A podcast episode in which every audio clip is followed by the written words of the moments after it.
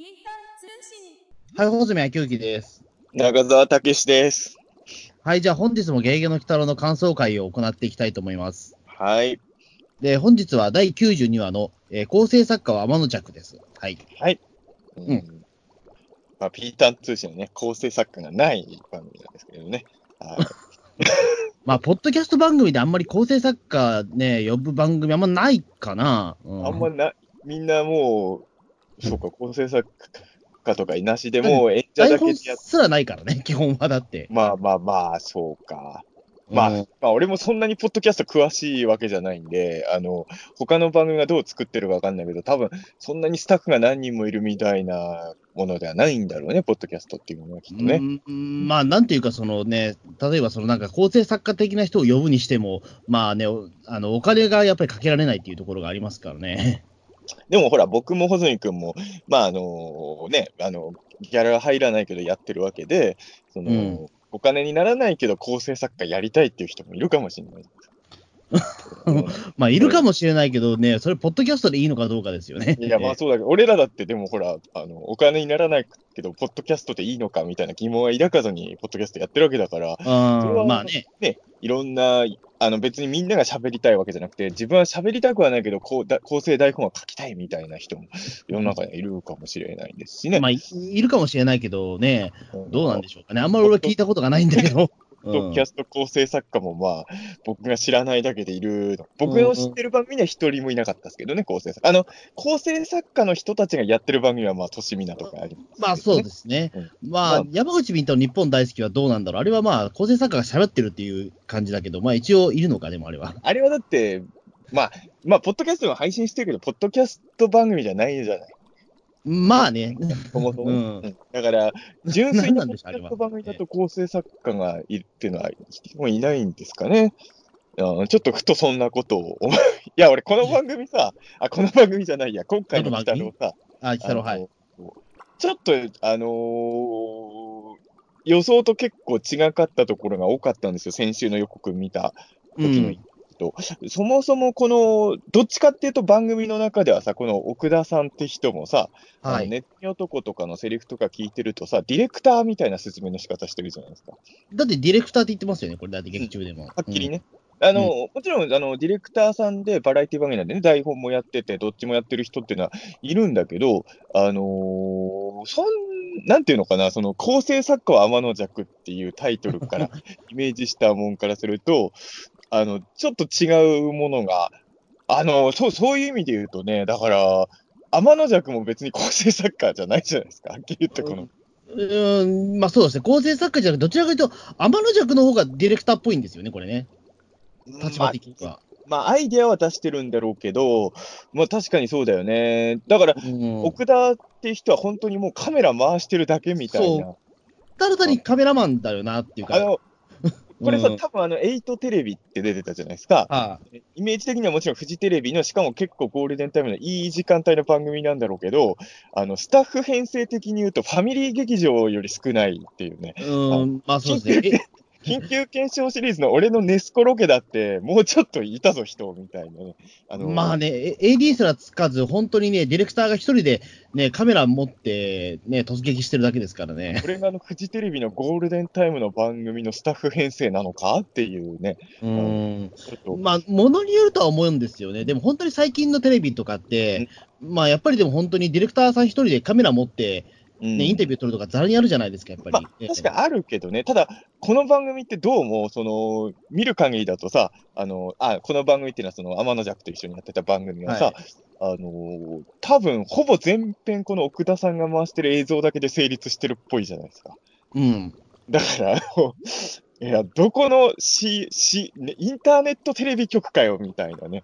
ああった、あっと驚く放送局かよ、みたいなね。ちょっとそんな。懐かしいし、今あるのかどうかもわかんないけど、あるのかなだって、アベマ TV とかはもうこんなんじゃないじゃない、全然。だからもう、まあ俺からするともう、ええあっと驚く放送局時代の話なのかなってちょっとね、思いながら見たりとか、うんなんかちょっと変、あのね、だからそういう意味で言うと、あのーあのね、やっぱ、あ構成作家は天の弱っていうタイトルが良すぎたんだろうね。あの、そうですね。もう座りが良すぎるんですよね、そのね。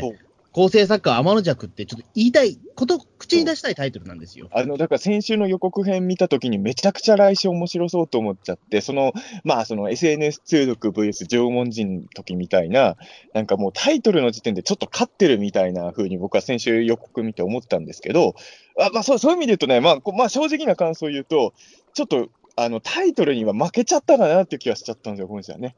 あうん、そうですね。ちょっとやってることが、例えば熱血漫画妖怪日照り神は、まあ本当に熱血漫画家だったわけじゃないですか。ーうんで、海外労働者の陳さんも、うんまあ海外労働者だったじゃないですか。うんこれだけちょっとね、そうなんですよ。違うなあのと。天の弱が構成作家になるっていうさ、もう設定というか、タイトル聞いたらめちゃくちゃ面白そうじゃないですか。うん。で、この、なんか見たら、あの、あれ、タイトルと中身、い微妙にちょっと食い違ってないかな、みたいな。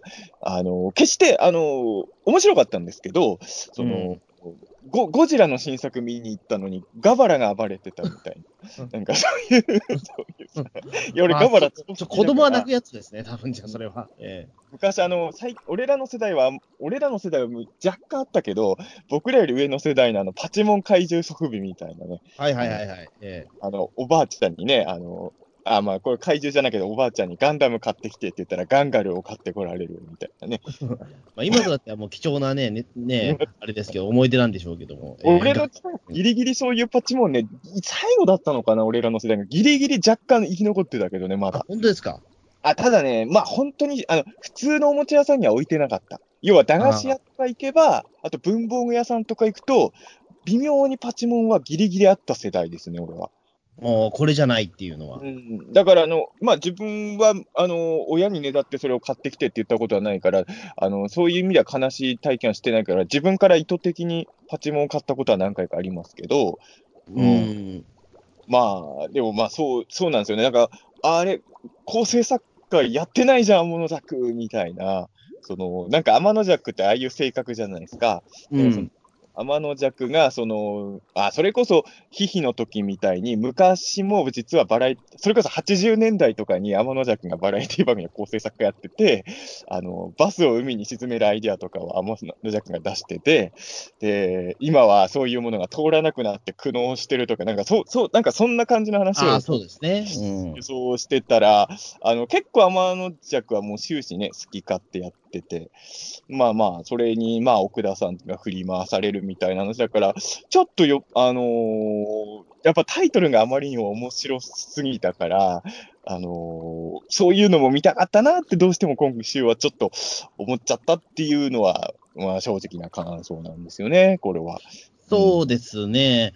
まあなんだろう、これはどどう印象にね、まあこれはあくまで印象の問題ですけど、うんまあなんか非常にフジテレビらしいなというかね、いかにもあー思フジテレビアニメでしたけど、どういうことですか？フジテレビらしいアニメなの、これは。いやなんかその、サザエさんですかフジテいや、でもでもそんな感じ、あ本当？90年代になんか見てたアニメっぽいなっていうあー 感じはして、だからすごいなんか、こち亀感が。いや、こち亀感すごい。いんですよ、これ。ええそうそう、こち亀感なんですよ。サザエさんよりこち亀っぽさをちょっと今週は確かに。そう。で、ちょっと、なんだろう、このこち亀感はと思って、試しにその作画監督さんの名前ググってみたら、おあれなんですね、本当にこち亀の原画とか本当にやってた人なんですよ、そうなんだ。そう確かに。俺も全然見てる間意識してなかったけど、そのフジテレビのアニメっぽいのっていうの、確かにちょっとこち亀っぽいノリを感じましたよね、この話はね。いや、そうそう、だからね、ねその天の弱と、そのね、ネズミ男が考えたそのいたずら部分とか、まんまりょうさんがなんかやってそうなやつじゃないですか、あれ。いや、りょう、りょう、りょうさんはもうちょっと人の心ありますけどね。いや、あるけど、いや、まあそうだけど、でもちょっと、いかにもそのなんか、こち亀で出てきた、なんかそのね、金儲けの話みたいな 感じが、ちょっと俺感じたのはなんだろうと思って。いたずらも後半だって普通に家ぶっ壊してますからね、それちょっとね。いや、そうそうそう。ええ。これはで、それ、最後の、最後に、だから、りょうさんがぶっ壊した、そのねあ、あの、が金額みたいな、あれが出るやつですよ、これ。え。あそこでもちょっと好きなのは、あくまでも天の弱ってさ、まあ、めちゃくちゃ力はあるんだろうけど、その別に空飛んだりとか、不思議な揚力を持ってる妖怪じゃないわけじゃないですか。えうん。あくまでもヘリコプターから落ちてくるとことかちょっと好きだけどね。なんか、妖怪だけどそういうことはできないから、人の力を借りてやってるところとかは、ちょっとまあ。そうです。天のうん弱は本当にパワータイプというか、パワーしかない妖怪なんでね。うん。あのね、正直言うと子供の頃、あの、妖怪図鑑で見てるイメージで言うと、そんなに天の弱は好きじゃなかったんですよ。心惹かれなくて。それは、まあ前も言ったけど、僕はあの、子供の頃は特にあの、妖怪って人型じゃないやつのが好きだったので、で、まあ、人型の妖怪でも、例えば豆腐小僧とかめんこ小僧みたいな、ちょっとキーワードがあるやつは、まあちょっとまたね、あのー別の魅力があるんだけど、天の弱って本当になんか、なんか怪力持ってる人みたいな感じじゃないですか、ビジュアル的には。まあ、ただ単にまあ赤い人みたいな感じですよね、これね。そう。だから妖怪図鑑での印象は決して良くなかったんだけど、ただ、あのーその怪力タイプだからなのかな、過去のアニメで見ても、天の弱界ってね、めっちゃ、あのー作画が動くんですよ。あ、そうそう、だからあの、前回その4期の天の弱から見といた方がいいって言われたんで、見、見ました？はい。あのめちゃくちゃバトルシーンうんすごかったですね、これ。うん。だから多分天の弱界ってみあの気合が入りやすいのか、あの図鑑ではそうでもなかったんだけど、アニメで見ると、まあ4期は、今、まあ、天の弱で言うとやっぱり4期が一番かな、3期とかもいいんだけど、やっぱ4期のあのバトルシーンの尋常じゃないこだわりようってすごいよなんだうん、すごい。え、なんで急にこんな、あの、ぬ、ぬめぬめ動くんだろうみたいなところとか、あとはその、無駄にその天の弱が、その突撃してくるところとか、その吹っ飛ばされるその人間とか、そのいろんなものが全部スローモーションになるっていう、うんすごい細かい演出なんですよね、あれねな。んかもう劇場版かってぐらいね、天の弱気合が入りやすいというのがあって、そうなんですよ、まあバトルシーンがやたらぬるぬる動くんだよな、あれ。うんびっくりしましたけど、本当に見て。まあ、4期がすごすぎるんであれだけど、まあ、今回もば最後の、まあ、戦闘シーン短いけど、結構バトルシーンはやっぱりがっつりアクション見せようっていうのは、まあ、今回も感じたので、うんまあ、やっぱり天の弱っていうのは、そういう意味で言うと、まあ、スタッフさんがそこは気合入る妖怪なんだろうなと。まあ、どうしてもね、まあ、その、作画的にちょっとまずかったら、まあ、比較されるっていうのはあるんでしょうけども、え多分ね、絶対今回の、まあ、戦闘シーン自体はそんな長くないんだけど、絶対に4期の天の弱シーンは頭には入ってたと思うんですよ。格格闘シーンやるときね。えうん。それはもう意識しないの。無無理ですもんね。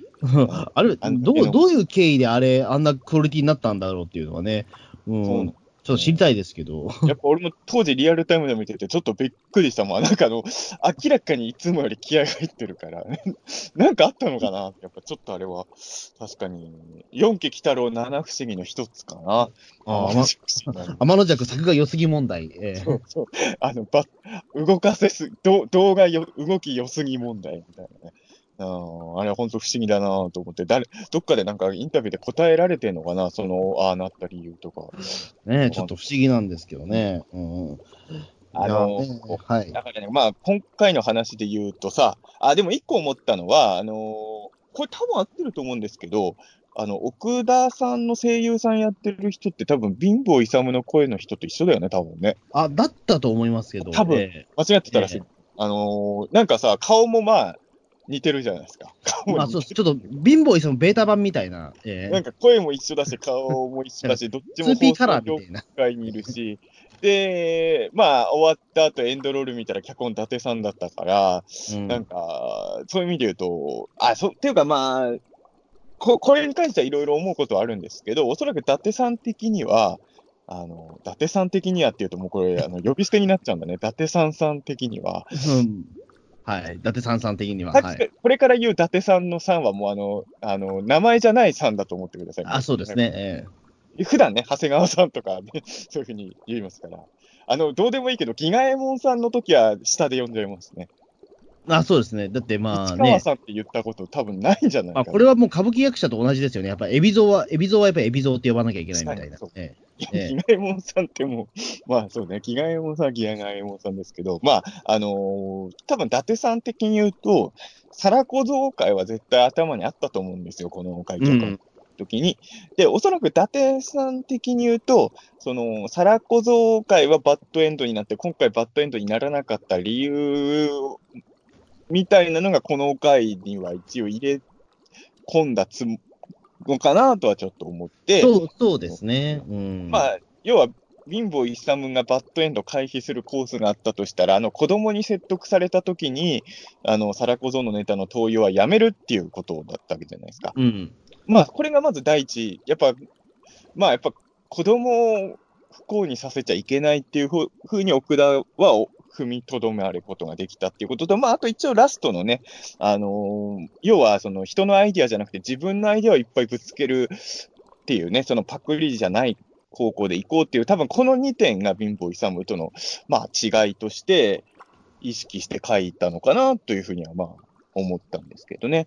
うん。そうですね。うーん。まあだから最後の最後で、まあそのやっぱり、えっ、と、まあ人間の心を取り戻したではないですけども、うんえただね、あのー僕の個人的な意見で言うと、えうん。あのあの、やっぱね、あのこあの、奥田さんがね、これディレクターもやってるけど、基本構成作家として考えたときに、うんあの、最後に奥田さんが台本いっぱい作るじゃないですか。まあ、その量は褒めたたえたいんですけど、なんか、台本のひょ、まあ、タイトルしか見れてないですけど、表紙とタイトルを見た感じで言うと、あんま面白くなさそうな番組があって、その、なんか、なんか奥田さんの台本書いた番組あんま面白くなさそうじゃないあの、なんだろうね、えっ、と、あれですよね、まあなんかその感動の何々みたいなやつでしたよね。ええなんか、俺が一番あのテレビで見ない系の番組のタイトルっぽい表紙だったから、あの見ないんですよ、僕、ああいう、なんか、なんと、なんだっけ、なんか感動の何々系とか、家族でトライ的ななんか表紙とじゃないです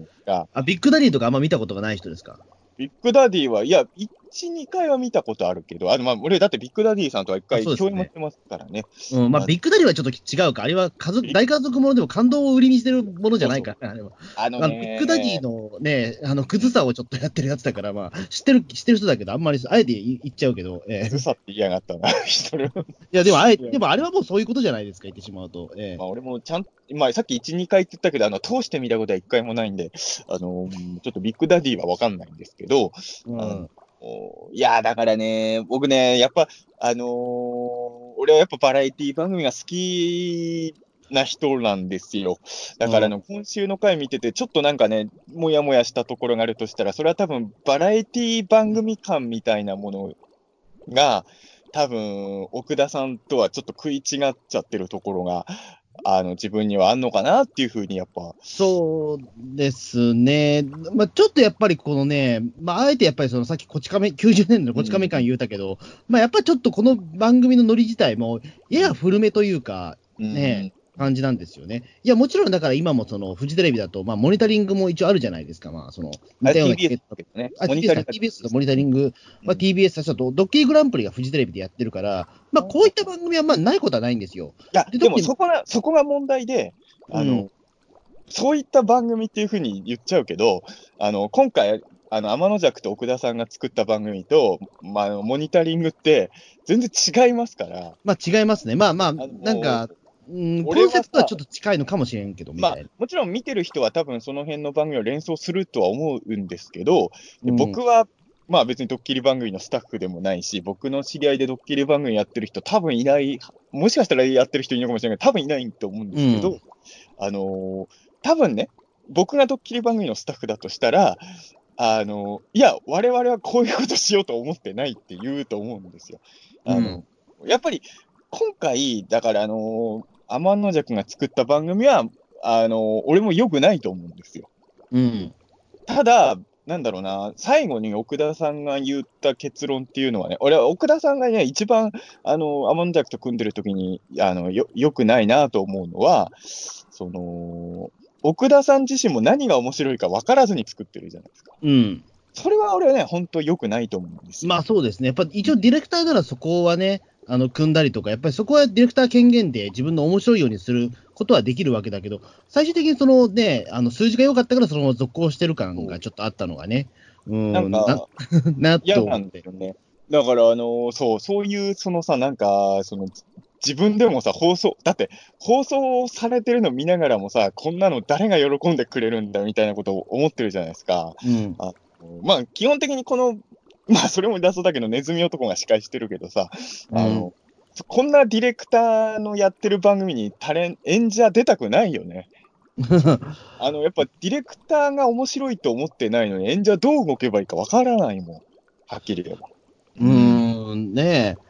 うんまあ確かにね。まあでもその中でまあそのディレクターのその奥田さんとしては、あのね、何も見向きもしなかったその息子がね、ゲラゲラ笑ってるのを見て、あ、これを、だちょっとだからそこで言うと、まあ、その子供の感覚が分からなかったっていうところでね、まあ、まああの世界では面白いというところで、うん。だって、みやびちゃんですら、だってね、もう見てるぐらいですから、ええた多分あの世界では炎上するうん。いや、でも炎上すると思うし、まず無理なんだけど、現実問題、この企画と同じものがテレビで放送されたら、数字は取ると思いますよ。もし実現で。そうですね。うん。あの、とんでもなくあの、オタクの部屋をめちゃくちゃにしてやろうのコーナーとまあ、か。これはもうね、最近もあったネタですけどね。ええまあ、まあね、めちゃくちゃにしてやろうってやった番組じゃないんですけど、あの番組はね。まあまあ、断捨離ですからね。うんええあれも炎上してたじゃないですか。うんうんまあ、あの、それを、そんなもんじゃないレベルで炎上するじゃないですか、こんな。だって、あの、うん畑荒らしてるのだって、あれはもう大変なことですから。うんだからまあまあ、ね。ただ、現実にやったら、多分そのクレームとか、そういうものをうまく対処できるとしたら、まあ、おそらくこんだけ好き勝手やっちゃったら、怒りながらも見る人は多分多い気はするんですよ、おそらくね。うんあの、まあまあ、毎週やってたら視聴率落ちちゃうかもしれないけど、なん、だからとんでもないものをテレビでやってるっていう話題性は多分まあ、僕らのこの現実世界でも実現したら数字は取る気がするけどね。いや、実際そうですよね。まあ、本当にきゅ90年代って俺、そういった文化が最残って最後じゃないかなと思うんですけど、うんあの、最近ちょっとね、あの、まあ、と、とあるところから、あの、あれですね、あの、ミノモンタさんが司会の、あの、愛する二人、別れる二人をちょっと見見返したことがあってう、ん最近。はいめあれはもうやっぱり一番ともう、大不謹慎番組じゃないですか、あれはもう。うんええあの、で、結果的にそのね、えっ、と、ま、もう若い人もいるから、わかんない、あの、ちょっと説明するとまあ、て、か俺もねほほ、かなり記憶薄れる。多分俺そんな見てた番組じゃないんで。あの、夫婦がまずいて、うん、あの、それで、あの、どちらかが、まあ、不倫してるんですよね。で、その不倫の事実を突きつけられて、その番組1時間の間で、あの、離もう離婚届に判を押すかどうかみたいなことをね、毎週やるんですよ。ええで、その間に、その浮気相手が出てきたりとかししたりとか、あとはそのね、ミノモンタさんをはじめ、そのね、デヴィ夫人とか、ね、あの梅沢富美男さんとかが、あのもうや、やじを飛ばして、なるほどあの途中で乱闘騒ぎになるっていう。もう結構なかな時代だったら、荒れるとしか思えない出演者陣ですね、その組み合わせはね。でも当時30%が取ってんですよね、あれね。いや、でもね、まあ俺は見てなかったけど、俺好きだったんだけど、結構。そういう番組が数字取るのはもう間違いなくと思うし、まあ、あの、企画通しようがないけど、本当に今回、あの、アマンジャクと一緒に作った番組が現実に放送されたら、まあ多分数字は取るんだろうなと俺も思ったんですよ。うん。うん、ただ、その、そうなんだよね。だから、あのまあ、最後にね、奥田さんが多分自分の意思で、こういうものが面白いと思うんだって行き着いたところは、多分これは本当すごい成長で、あの、何が面白いかも分からずにやってたから、多分あの、さ序盤で言ってたけど、何言われても、とりあえず謝っちゃってるのが奥田さんだったじゃないですか。うん。あれは多分もう自分の中に芯がない証拠だと思うんですよ。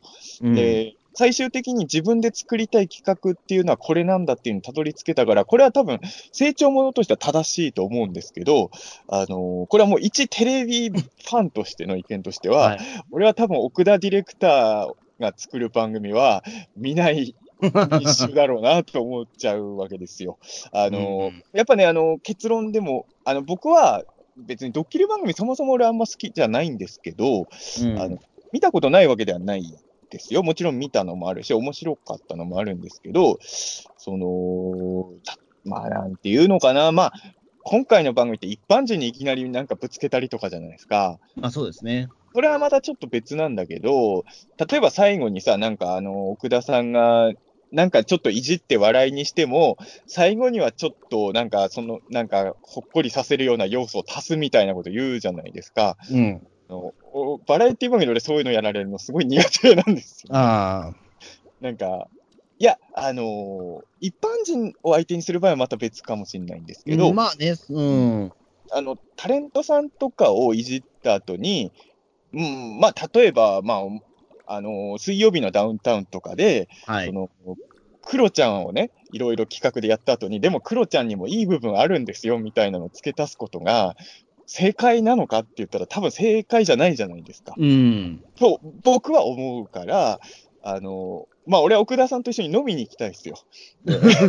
どう思ってるんだみたいな。うん俺はね、テレビ、バラエティ番組っていうのはそういうことじゃないと思いますよ、奥田さんって僕はうん言いたくなっちゃうかなっていうのが、あのだから、鬼太郎どうこうじゃなくて、この話自体がバラエティ番組を作る人の話だから、なんか、ちょっと、バラエティ番組の好みの問題みたいなのが多分視聴者のテンションにも結構かかってくんじゃないかなと思って。まあそうですね。うんん、そんな気はしますね。まあ、確かにその、ななんていうか、その素素人参加番組みたいなものって最近めちゃめちゃ増えたし、うんあの、で、やっぱそれも炎上するじゃないですか、比較的。うん昔に比べたらね。そうね。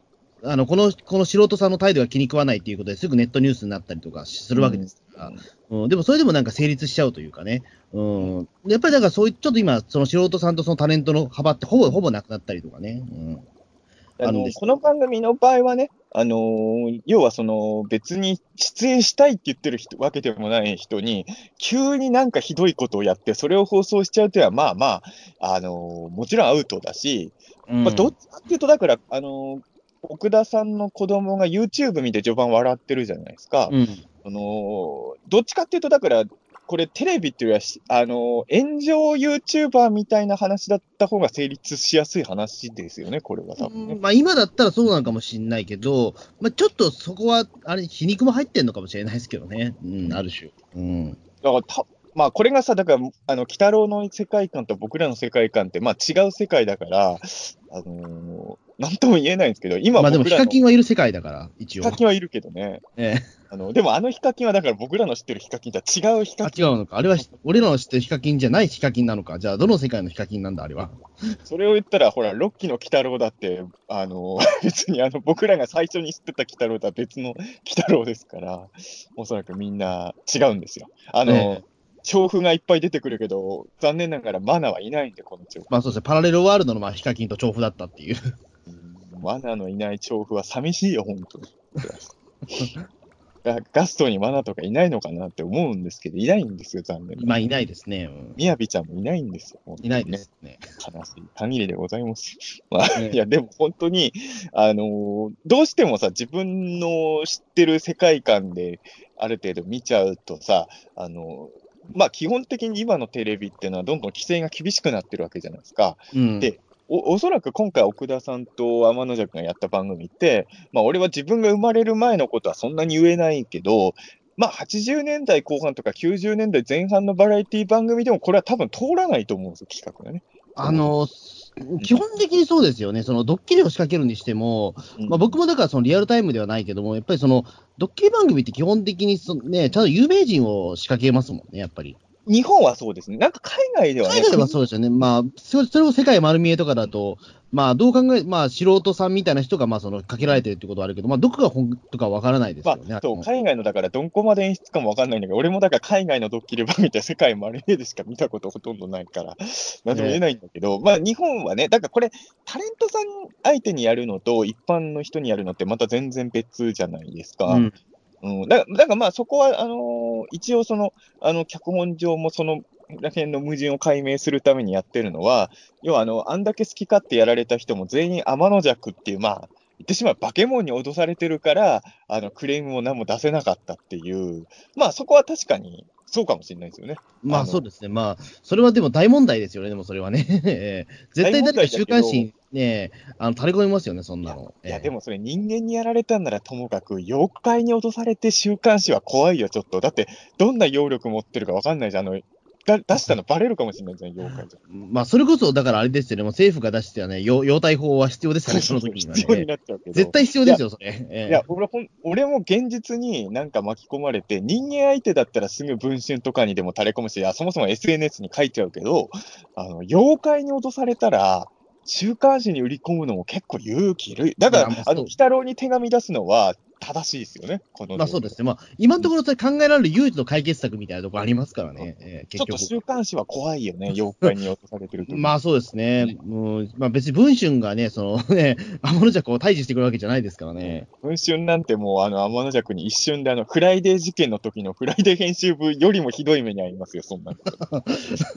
まあ、なんとも言えないですけども、どこまである傷跡があったか全然わかんないですけど、ええいや、でも本当にね、そう、だからそこは確かにね、この回のリアルで、おそおそらく妖怪がいるから、まあ企画が通ったし、あのーそんなに視聴者からクレームも来ずに、大炎上もせずに、番組が続いたんだろうなっていう、そういう意味で言うと、鬼太郎だから成立した話なんでしょうね。これ、妖怪がいないと、この話ってやっぱちょっとね、あのついていけないところはあるんですよね。ちょっと現実のテレビ界と違い、うんまあ、もしくはだからめちゃめちゃお金を握らせるかですよね、そのね、引っかかった人に。えー、あのすごい額のお金を握らせて、ね、封鎖させるかですよね。あのー、普通にやっつけたけどさ、あの天の弱のこと、これさ、あの倒し方としてはさ、天の弱は人を不快にさせるのが好きなわけじゃないですか。うん、だからあの、めちゃくちゃやってやったんだけど、まあ、直接被害あった人以外は、喜んだ人のが多いっていうのが天の弱にとっての一番の敗北だった気もするんですけどね、この回は。まあそうですね。うん、意外と天の弱、そこは気にしてなかったんだけど、あの、それが物理的な攻撃よりも今回天の弱一番やられちゃったとこ、そこだと俺は思ったんですよね。そこちょっとあの、誰かにつついて欲しかったなって気はしたんですけどね。あなたがやってることで人喜んでますよみたいな。そしたら天の弱的にはもうそれ、それが一番精神的ダメージ。そうですね。これ構成の問題で、うん、例えばそれでやられたとして、最後だからその奥田ディレクターのね、子供がすげえいじめているカットで終わったら、ね、テーマ的にすごい伝わりますよね、それね。確かにね。でもそれあまりにもブラックすぎますよね。えー、いや、でもあの貧乏勇の脚本の人ですからね。そのダ、ダーク落ちもなくはなかったと思う。俺でもね、これ予想ですけど、あのー、多分伊達さんもおそらく6期来たらこの回がラスト脚本の可能性高いじゃないですか、多分ね。まあ残り5話とか6話とかですから。うん、だから、やっぱり皆さんラストの脚本会で、なんとなくこの第6期来たろうでやったことのまとめじゃないんだけど、統括的なことをなんかみんなやってるような気がなんとなく俺はしてて。まあね、前回のその長谷川さんもそうだし、まあ、今回の伊達さんもそうだしみたいな。なんかおそらく6期の中でやったことに対する自分なりの一つの決着みたいのをみんな最後の回でどんどんやり出してんのかなっていうふうにね、ちょっと思って、まあそういう意味で言うと、だから貧乏勇もそうだったんですけど、まあおそらくあの回のフォローみたいな意味合いもまああるのかなとは、うん。まあそうですね。うーん。ねえ、確かに。まあ、あとは、だから、そのね、やっぱりその子供がそのいじめてってね、うん、あんまりだからその子供がいじめられてるっていうところで、そのなんかそのね、うん、ああいう、なんだろう、ね、なんか三者面談的になるかもしれないけど、いじめてたっていうところで三者面談になることって、ちょっと珍しいかもしれないですね。あ、そう。あ、でもあるんじゃない？まあ、あるとは思うけど。小学校でしょ？小学まあ、中学以上でもある小学校は結構あるみじゃないのは。なのかな？どうなんだろう。いや、俺、うちの親教師だったんで。ああ、そうか、そうか。結構、あの、いじめとか問題起きた時に親を呼んで同行みたいな、あるイメージですけどね、僕は。うん。まあ、なんかそれを真正面から描いたのは、なんかちょっと、ちょっと新鮮だったかもしれない、ね、ああ、そうなんだ。うん、そうか。まあまあ、そうか。加害者側っていうのは確かに。で、加害者側がどうしていじめたのかっていうことにフューチャーするというかさ。うん。うん。あのー、でもね、これ、これもね、多分奥田さんはね、まあ、何が面白いか分からずに作ってたっていうのは論外なんで、まあ、あの結論でもいいんですけど、うん、あの、本当に大事なのは、あの、子供がテレビの影響でいじめをしちゃうから、あの、こういう番組やめようじゃなくて、やっぱりあのー、まあ、よく言うさ、このバラエティ番組はいじめを生む問題みたいなのあるじゃないですか。はいはいはい。やっぱそ、あの、いじ、真似してる子供がいていじめが生まれちゃうから、バラエティ番組から毒を抜こうみたいになるのは、まあ、基本的に僕は否定的な立場なんですよ、そういう方には。で、あの、バラエティじゃないんですけど、僕も別にスクールカースト全然上の方じゃなかったので、特に中学、高校あたりの時は下の方だったので、あのー、これ漫画なんですけど、まあ一応漫画のタイトルは控えますけど、あのー、あるギャグ漫画のキャラクターに似てるっていう理由でめっちゃ、うん、まあいじめに近いことをされたこともあるわけですよ。からかいとかをね。で、はい、そういう時にね、その、その漫画が悪いんだって考える人もいるわけじゃないですか、えー、でも、いじめられてたその、その漫画が原因でちょっとひどい目にあったこともある。僕は、ま、それでも漫画が悪くないことはやっぱ分かってたわけですよ、少なくとも僕はね。うん、あの、ここで漫画に怒りをぶつけるのはおかしいと。あの僕は今でもその漫画を見ると、ちょっと当時思い出しますけど、うん、でも、あの悪いのはやっぱいじめてるやつなわけじゃないですか。うん、で、よく言うバラエティ番組で、確かにちょっとあの、ちょっときつめのいじりとかってのはあるんですけど、その、番組が悪いんじゃなくて、やっぱテレビを見て、その、バラエティのノリと、あの、リアルな嫌がらせの区別もつかないやつが、やっぱ一番悪いと、わけじゃないですか。うん、まあもちろんね。うん、思うから、だから奥田さんがね、あの子供からね、お父、パパは許されるのになんで僕はダメなんだって言われたときに、まあ、そもそもこの、まあ、奥田さんの一番悪いところは、何が番組の本質分からずに作ってた人だから、まあそこで反省しちゃうのもしょうがないんだけど、あのほ本当はやっぱりテレビと現実を一緒にする、しちゃいけないということを、お父さんは諭さなきゃいけないよとはやっぱ思っちゃうんですよね。まあそうですね。だから、まあやっぱその、まあ、まあおおいやおとこのお父さんはやっぱりちょっとダメすぎたんだけども、そうそうそう。ん俺、ねだから、あのーいや、本当人間としては、俺、奥田さんより貧乏勇の方が全然好きですよ。うん。貧貧乏勇はもうすごい俺は応援してるし、いまだにね、貧乏勇のことを思うと、たまに胸が痛くなりますからね、もううん。あ、貧乏勇みたいな、その、思っちゃうんですけど、うん、あの、地獄の4章解放したときに、あの、どさくさに紛れて復活してねえかなってちょっとね、思ってるくらい貧乏勇には気を気気にかけてるんですけれど、あの、ちょっと、やっぱあのー奥田さんがね、なんでこの業界にいるかわかんないし、まあもしかしたら最初は野望もメラメラだったのかもしれないんだけど、まあ僕も別にタレントじゃないけど、時々テレビの仕事とかもしてる、うん演者として出ることがある人間からして思うと、やっぱりその芸人さんにしろ、構成作家にしろ、ディレクターさんにしろ、あの、これがやりたいんだっていう芯がない人は、やっぱり、なんでここにいるんだよとは思うんですうよ。ん、まあね、まあ確かにね、まあ完全に迷走しちゃってる番組みたいなものもああるはあって、あの、ほら、この前、あれじゃないですか、その MX テレビで、そのほら、あの、ランボルギーニ、あ あの番組がちょっと見れ、見れ見たんですよ、ちょっと、はい。おお、そうなんです。番組自体を見たことない。あれ、あの、公式チャンネルがあるんですよ。で、はいはい過去の放送全部見れるようになってるんですけど、それも確かにね、うんなかなか謎な番組だなと思って、やっぱ見てましたけど、えあのーテレビって、まあだから、この話だとすごい簡略化されてるけど、普通はテレビってスタッフさん多いから、えあの、もうこの番組は面白くないって分かってるけど、もう動いちゃった以上はしょうがないっていうのも、まあ確かにあるんです。とにかく順には埋めなきゃいけない感がすごくて、ただ単に本当にホストさんが、なんかそのね、相撲したりとか、で、そのね、そのホストだから忙しいから、当日あの集まっ集まんないみたいなこともあるんですよ。うん、結構カオスじゃないですか、やっぱり。確かに。で、それで、あの、その極楽トンボの山本さんが司会で、そのマネージャーさんが急に、あの、その参加したりとか、もう迷走しまくりなんですよね、あれね。多分あれもそんな感じな気がするんですよ。えまあ、確かにテレビはね、思うようにいかないことあると思うし、多分奥田さんも最初は野望があったけど、もう何すればいいか分かんなくなっちゃって、もうあの流れるように流されるだけの人になっちゃってたのかなっていう気がと確かにね、とりあえずね、ワンクール埋めればいいみたいなね、うん、ところとかあったんだと思いますけど。どっちかっていうと、やっぱ俺は演者で出ることの方が多いわけじゃないですか、テレビは。うん。だからやっぱりあのー奥田さんみたいなディレクターさんと組う、やっぱ自分が組むことをやっぱ考えちゃうわけですよ、僕はね、うん仕事柄的に。そしたらやっぱ奥田さん嫌だなと思っちゃって、うん。やっぱ高橋圭ディレクターみたいないいディレクターとね。幼稚園のコマスリがすごいじゃないですか。違うの、本当にあのね、高橋圭さんってあの緊急検証シリーズのディレクターなんですけど、ええあのーあのね、あんまりどっちも見てる人いないと思うんだけど、あの、同じファミリー劇場でやってる AKB48 のネモス TV のディレクターもやってるんですよ。うん。あっちはディレクター何人かいるから、企画によって別のディレクターさんなんですけど、うんあの、本当にね、この4年ぐらいで一番面白かったんだよ、この間のネモス TV が。うん。で、エンドロール見たらディレクター高橋圭だったんですよ。さすがだよなと思って。久保、久保里ね、被害者の会が本当良かったんでね。そう、やっぱりあのやっぱそういうちゃんとビジョンのあるディレクターとじゃないと仕事はできにくいからね。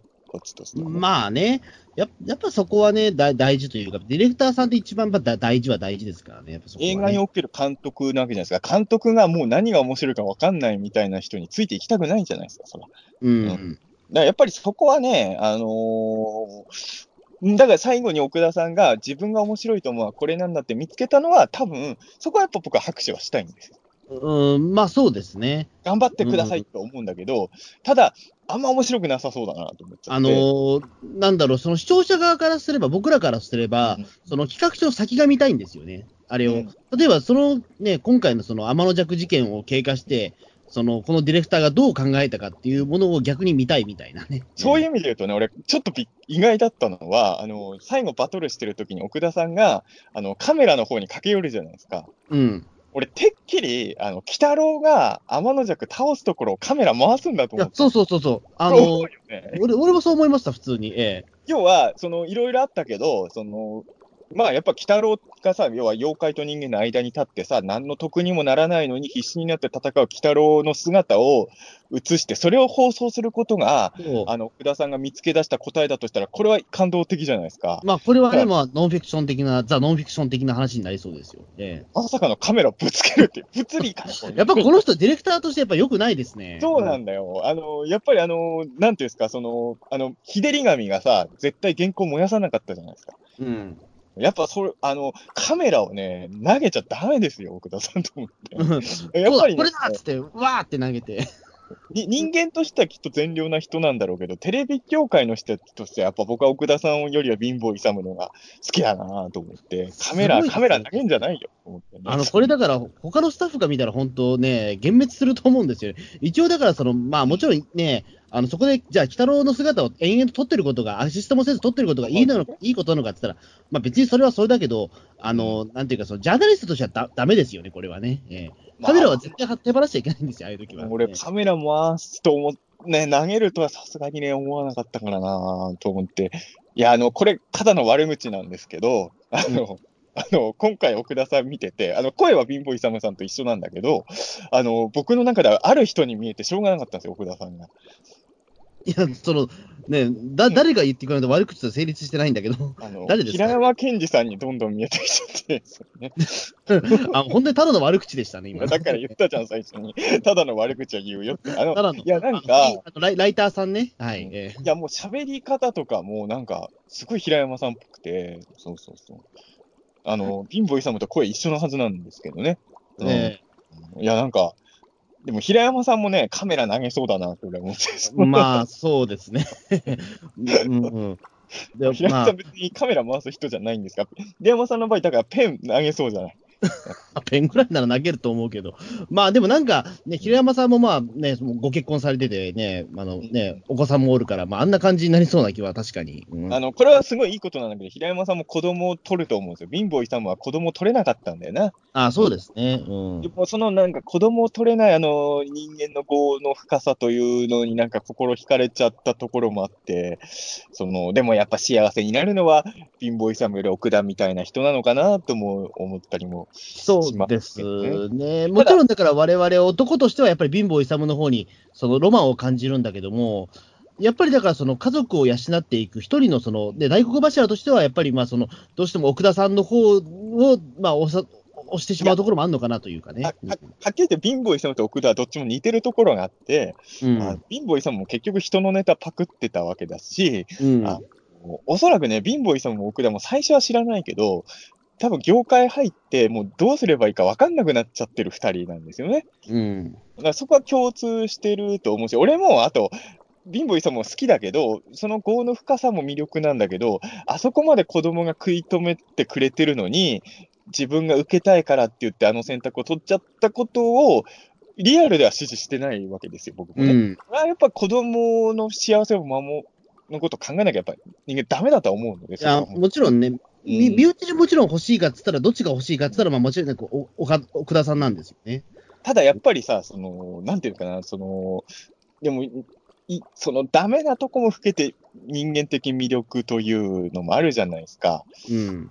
んだなんか、そうなんですよね。そと、あのーいや、やっぱちょっとね、あの、奥奥田さんの平山健二感がね、ちょっとね、これ聞いてる人、ほとんど平山健二さんをご存知ないから、あね、の、ご存知な方も、あの、決して SNS 上で平山健二って名前を入れて感想書き込むのは、ぜひやめてくださいね。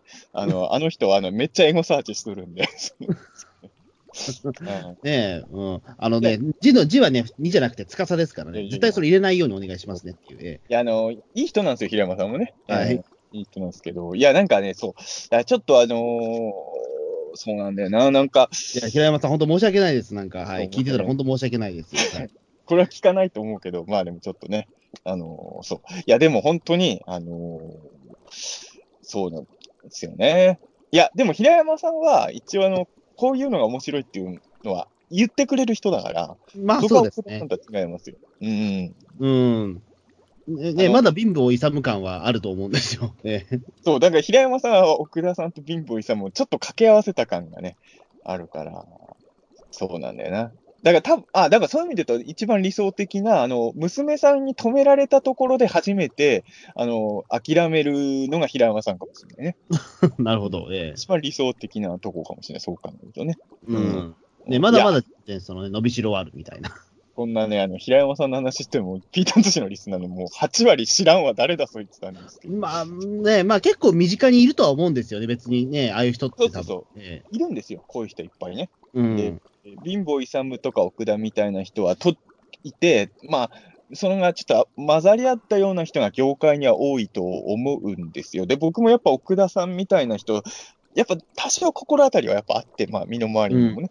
うん、でもまあ、まあ正直言うと、奥田さんよりはみんなマシですかね。あのどうなんですかねもうさすがに芯はあるけどな、俺の周りで会ってきた人たちは。あのディディレクターとかそういう責任のなる立場だと結構、ああいう奥田さんみたいなタイプってあんまりいないんだと思うんですよね。そうそ多分うそう。プロデューサーさんは意外といると思うんだけど。わかる。それはわかる。だから、うんプロデューサーだったら、うん奥田さんみたいな人いっぱいいるのよ、正直。うんあの、まあ、あんま言えないけど、すごい腹立つわけですよ。ええ誰のこととは言えないけど、いや、あの、やっぱそう、ディレクターとか構成作家の人はもっとなんかみんな理想を燃えてるよね、やっぱね。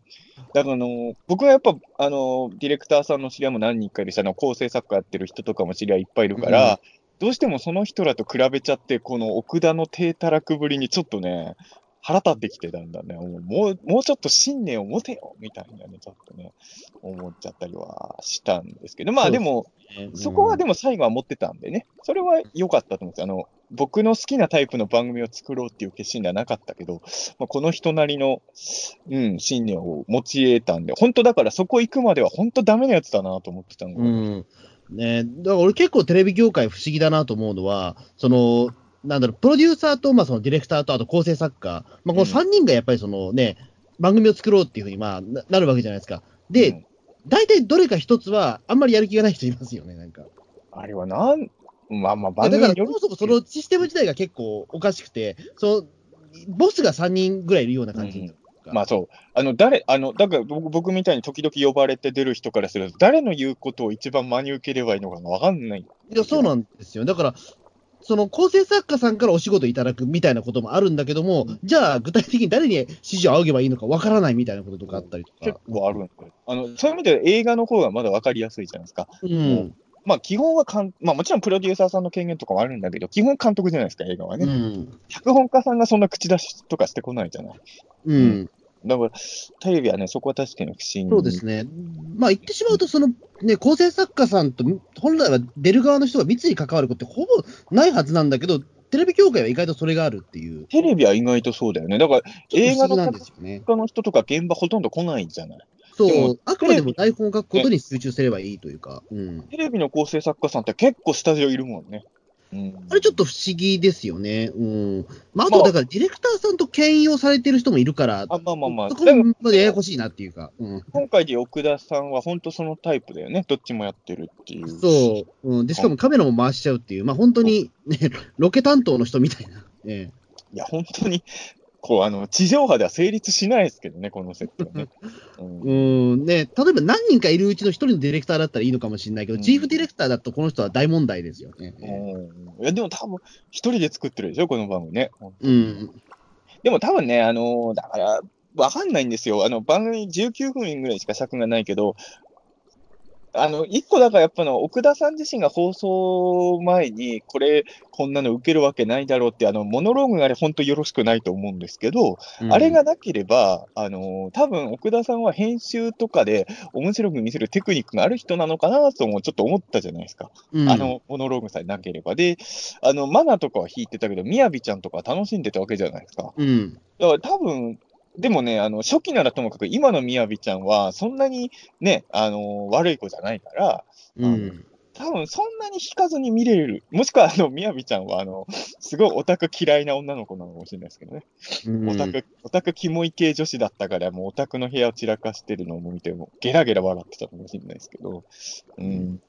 なんかね、確かに。まあ、あとはだから、なんかすごく別なところにめちゃめちゃすごい才能がある人なのかもしれないですけど、僕はその直接知らないけど、そのほら、ガキの使いのヘイポーさんって、うんあの、大体現場ではあんな感じらしいんですけど、ガキ使いで見てる。ただその代わり、編集能力がめちゃめちゃ天才的らしいんですよ。ああ、だからあるんだよね。人だから人によってどこの、で現場演出だけじゃないもんね、仕事って、ね。そう、えだうんうん裏でもあんな大体、ちょっとおおどおどしてるんだけど、編集に、いざ編集に入るとめちゃめちゃ早いみたいな。うん。もしかすると、だから奥田さん、まあ、だからどういうふうにやってるのか、撮影とか企画撮影まで奥田さんやってるけど、編集は平方さんがやってるのかもしれないね、これね。まあそうです。だから編集めちゃめちゃ上手い人がいたら、多分見れてる、見れるものになってるのかもしれないうです。ん。平方さん、一回渋谷ツタヤで偶然会ったわ。あ、本当ですか？見かけて、もう本当、あの見た目のまんまだからさ、ええなんだと思ってさ、あんま良くないんだけど、やっぱついどこ行くのかなって、ちょっと、あとついてっちゃうじゃないですか。あれでしょ、だから、あの、もう、ヒルズ族、ヒルズ族ですよね、あの人がね、確か。でも、あの、もう渋谷のあのスクランブル交差点ですぐタクシー止めて遠く行ってああ、さすがですね。さすがすぐタクシーを止めると。えでも、えそうなんですよね。だから、あのーまあでも確かに、この奥田さんの上にいるプロデューサーっぽい人も、いい加減そうだったもんね。うーんな、なんかちょっとね、うーん、あの人もちょっとよよくないタイプのちょっとプロデューサーなのかなっていうのは。あああいう人でもいっぱいいるわ。あの人あのタイプ何度も見かけてきたわ。うーん。俺なんで別にテレビが仕事のメインじゃないわけですよ。はっきり言うとね。僕みたいに時々しかテレビの仕事をしかしてない人でも、ああいう人何人も知ってるってことはやっぱりいっぱいいるってことですよね。うーん、ね、まあ、プロデューサーのすごい悪が強いね、番組ももちろんあるけど、まあ、どうなんでしょうね、確かに。うん、まあ、大体はでもディレクターさんの圧が強いような番組の方が多いような気がするけど、うん。やっぱだこの番組はさ、奥田さんもそうだし、あの奥田さんの企画をジャッジするあのプロデューサーさんも含めて、あの総じてお前らの作るテレビつまんなそうだなって僕は思ってしまう。お前、だから、だからお前らの曲は落ちてんだよ、数字みたいなね。なんかちょっとね、思っちゃったりもしてしまうというか、うん。いや、だからあのー、鬼太郎終わって30分経ったらワイドナションが始まるわけはい、ええやっぱあのー松本人志さんという、い言ってしまえば、まあ、あの、もちろんいろいろいろな意見あると思うんですけど、まあ、日本のバラエティの歴史を変えちゃったような人のわけじゃないですか。うん。やっぱり、なんかその、その松本さんが喋る30分前に見せるバラエティ番組の企画としては、ちょっとあのーちょっと、あのー高須さんとかに怒られそうな企画書が多いですよね、奥田さん。まあそうですね。倉本光さんとかに、あの、一人ごっつの時にあの、仏像からなんかお叱りを受けそうですよね。まあそうですね。倉本光さん、今ちょっと、あれですね、この前ガキ使でなんかネタにされててから、ちょっと今あの、知名度が多分めちゃめちゃ上がってらっしゃると思うんですけど、今。はいそう、最近ね、ガキ、昔はガキつかもうぜ録画してでも毎週見てたんだけど、最近結構抜けてんだよね。うん。あの、倉本さんがあって、急に松本さんが言い始めて、ええあそれであの顔写真も出て、なんか、髭を遮り取り始めたみたいな話をしてたんあですよ。ーだってまあね、確かに小本さんって言えば、ヒゲのイメージすごい強かったわうんあすごいな、ここでもう倉本光さんの名前がバーンと出てきちゃうんだと思って。うんでも、まあ俺は一人ごっつとかめっちゃ見てたから、倉本さんのイメージはすごい強いですよ、やっぱり。うん。まあガキ使だとね、確かに違うもんね、倉本さん。うん。あれですけど、うん。いや、だから、まあまあ、奥田さんがやりたいテレビっていうのは、いわゆるお笑い的なバラエティが好きじゃない人が、ちょっとドッキリっぽいことに舵を切っちゃったのがそもそもの悲劇だったんだろうね、多分。うんまあ、バラエティ班じゃない、もともとないのかもしれないですよね、そう本当に。うん多分そうだと思うよ。だから、あのーバラエティ班じゃない人がバラエティ、あ、だから、あのー、穂積君の周りでいうピリピリ君みたいなもんですよ。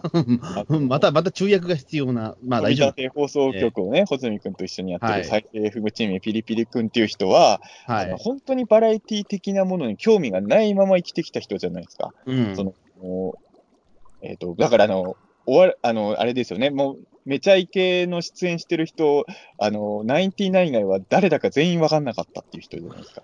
で、あの で、笑笑点も歌丸さんしか知らなかった人じゃないですか。いや、すごいですよね。ええまあ、それはいいんですよ。知らなくていいんです別に、けど。別にいいいいんですけど、でも、興味ないのは俺全然いいと思うんだけど、あの、ピリピリ君は、あの、その、そういうなんか表でなんか活動したいっていう時に、あの、バラエティ番組とか一切見たことないのに、あの、毒舌ネタみたいのをなぜかやろうとして、で、あの、いろんなところで人を不快にさせたっていうのを僕は見てるわけですよ。で、あの、なんでお笑いとか見たことないし、興味もないのに、毒舌、あえ、なんで一番危険な笑いに行こうとするんだ、お前みたいな、僕は言ったことがやっぱあって、あせめてね、あの、誰、あの、要は平和な笑いもあるわけじゃないですか、世の中にね。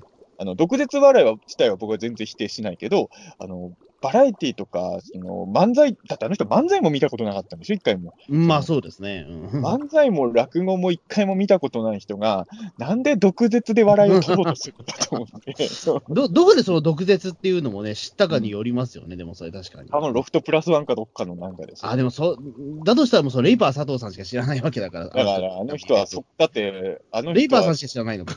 ねいや、だからさ、あのーそう、だからそういう意味で言うと、小倉さんはピリピリ君でもあるわけですよね。え本来そっちの畑じゃないのに、無理やりそういうとこ来たから、変な。だやっぱ、あの、だからこれを見て、なんかドッキリ番組は悪なんだみたいに思う人がいたら、それはそれで僕嫌なんですよ。まあそうですね。うあん。やり方で、別に、あの、ありなドッキリ番組とかもあると思うし、全然ね。うんあの、別に、うーん、まあ、確かに素人の人にいたずら仕掛ける系の番組っていうのは成立させるのはかなり難しいとは思うけど、まあ正直、まあね、その手のものって、まあ、だ8割はやらせっぽいけどね、やっぱり見てても。うん。やっぱり。現実的に怒られちゃったらもうどうしようもないもんね、そんなんね。そう。うん。で、まあ特に今のご時世なんて、謝って済むことにもならないから、まあ、今素人にいたずら仕掛ける番組はまず無理。だから、あの、モニタリングとかは、俺、俺はあんまり見ないんだけど、たまに、あの、うち弟がモニタリング好きで、うん。あ実家帰った時に、録画したのよく見てて、あと、イロベ君がモニタリング超好きなんですよ。僕も比較的見てる、まあ見るとき見ますね、モニタリング。たまに、だからそういう人と見ますけど。見るんですけど、モニタリングの仕掛けてるドッキリって、まあ、基本的には、その、いたずらっちゃいたずらなんだけど、そんなに人を嫌がらせる系のいたずらは少ない。あの、一般の人にやってるやつはね。うんタレントさんは結構きつめの仕掛けてる時もあるけど、一般の人に仕掛ける時は、なんか、美容師さんが憧れのアイドルだったとか、そういう系じゃそないうそうそうそう。うん。だ人を傷つけないタイプの。うん。それは嫌じゃないんじゃない？むしろうん、あえて嬉しい話でしょ、それは。そう。だとしたらもうそれは、ああ、もうオンエアしてくださいになりますよね、やっぱりそれ。うん、まあ、オンエアは嫌がったとしても、怒りはしないよね。そう。うん。あの、顔出るの困る人も、まあ、いるだろうから、そこは難しいけど、うん、だから、まあ、一般、あの、す水曜日のダウンタウンのスタミナ定食で、あの、スタミナドリンクが出てくあるとか。ありました、ありました。ええ。あれはね、ちょっとギリギリかなと思いますけど、ええ。あれ、怒る人は怒りそうだよね、あれね。僕はあれ100%怒ってますね、俺。ええ。え、でも、別に、テレビの企画ですって聞いたら、まあ、いいかああ、そうか、そうか、みたいな。いや、テレビの企画だったら、じゃあそれオオンエアしてくれるならいいですよ、みたいな。僕は簡単だから。リアルで、リアルであれ出されたら、あれでもあんま怒ってなかったよね、みんなね。うん、いや、た多分だから、まあね、まあ、あれを見、あまあ、スタミナ定食のあれはね、あの、お怒る人が逆にね、まあ、まあ、俺もわかんないで、もしかしたら現場でああいうことされたら怒らないかもしれないし、ひよっちゃうかもしれない人もいるかもしれないけどね、あの俺もだからいくつかの、あるある番番組は言わないけど、ある番組で一般の人をめっちゃ綺麗させたことあるんですよ。なあ、そこはやっぱオンエアできてないからね。うん。あのディレクターさんがもうめちゃくちゃ謝って許してもらってましたけど、そう。だから、まあ、スタミナ定食のあのドッキリとか、もしかしたら何人か怒った人はいたかもしれないけどね、現実にはね。うんねえ、うん。あ、あれは結構、なかなか傑作でしたけどね、やっぱり。えいやいい企画でしたよね。うんえいや、でも本当にだから、あのーなんていうのかな、その、そういう、多分奥田さんは本当バラエティ番組が好きじゃない人だと思うんですよ、本当ね。あのーだから、ちょっとね、その僕はバラエティも好きだから、やっぱ奥田さんと飲みに行くしかないんですよね。ね 飲みに行って解決するのかな、どうなんいやだろう？でも、やっぱいじった後は必ずなんか温も、心温まるような何かを用意しとくっていうのはね、寒いですからね、僕それ そのそれがいい番組もあるけど、あの、毎回それやられても嫌じゃないですか、それは。まあね、うん。なんか、毎回なんかお涙ちょうだいみたいなのも嫌だからさ。うーん、まあね、まあそれが一番無難っちゃ無難ですからね、やっぱり。うん。でも、そう、なまあ、無難、まあね、まあ、やっぱ一番安牌な方法ってそれだと思うし。あんだけ最後気合入ってさ、俺はここに突き進むんだって言って出すもんが無難な案は嫌じゃないですか。うんそれはもう、奥田さんのザ・オリジナリティみたいなのが欲しいじゃないですか。ここはね。ね、すごくだからそこは子供に見せるっていうところにね、ちょっと肩入れすぎたな、肩入れすぎたなみたいなところは。うん。でもね、だ俺は本当も子供に見せるものはや温か心温かいものがいいかどうかっていうのも難しいまあそ問題だとこの問題はね、うん。思って、やっぱり昔からそうだけど、あの親がどんなに止めても子供はドリフとか見たわけじゃないですか。うん。俺の世代で言うとね、バラエティじゃないけど、うちの親とかは結構厳しくて、あの、前も言ったけど、まず赤塚不二夫ものを見せてくれなかったんですよ、うちにはね。うん。品がないからっていう理由でね。あと、お坊ちゃまくんとかも見れない。ああと、北斗の拳とかはね、残酷だからっていう理由でね、見れなあ、かった。まあ。ね。うん。秀ブを見れなかったんですよ、子まあ供の時。まあちょっと気持ち悪いですからね、やっぱり。ええでも、周りはみんな見てましたけどね。まあね、うん。え、まあ、それがね、あの、いいか悪いか、また意見が分かれるじゃないですか。北斗の拳を子供に見せちゃいけないっていう価値観も分かるんだけど、うん。見せてもいいんじゃないかっていう考えももちろんあるわけじゃないですか。うん。やっぱりそこはね、あの、うん、まあ、奥田さんは見せれない。た、多分奥田さんはだから子供にドリフ見せれないお父さんなんですよ、きっと。うん。でも、俺はドリフは見せてあげてほしいもんと思っちゃって。うん。だからそこがね、多分、僕と奥奥田さんのテレビ感がぶつかっちゃうところなのかなとは思って。げ現実どうですかね？だから、中澤さんが例えばその子供がいたとしたら、何かその規制をは張ったりしますか？例えばゲームは1日1時間みたいなものとか。ゲームは1日1時間は言わないかな。うん。テレビもどうだろうな。まあ、普通の時間帯にやってるテレビだったらそんなに、あの、要は、本当にちっちゃい頃は、あの、あの、子供がいる間につける番組は選ぶと思うんですよ。うん。でも、子供が自分の意思で見たい、この番組は見たいって言い出したら、まあ、基本的には、子供が起きてる時間にやってる番組だったら止めないと思うけど、まあ、あの、その時間に俺が裏でやってる番組見たかったら、チャンネル争いしますけどね。うん。今、だから子供がほら、仮面ライダー見たいって言った時俺が、いや、鬼太郎だってね。それはありえますうん。あのこの後、ポッドキャスト撮らなきゃいけないんだみたいなね。ななんだそれ。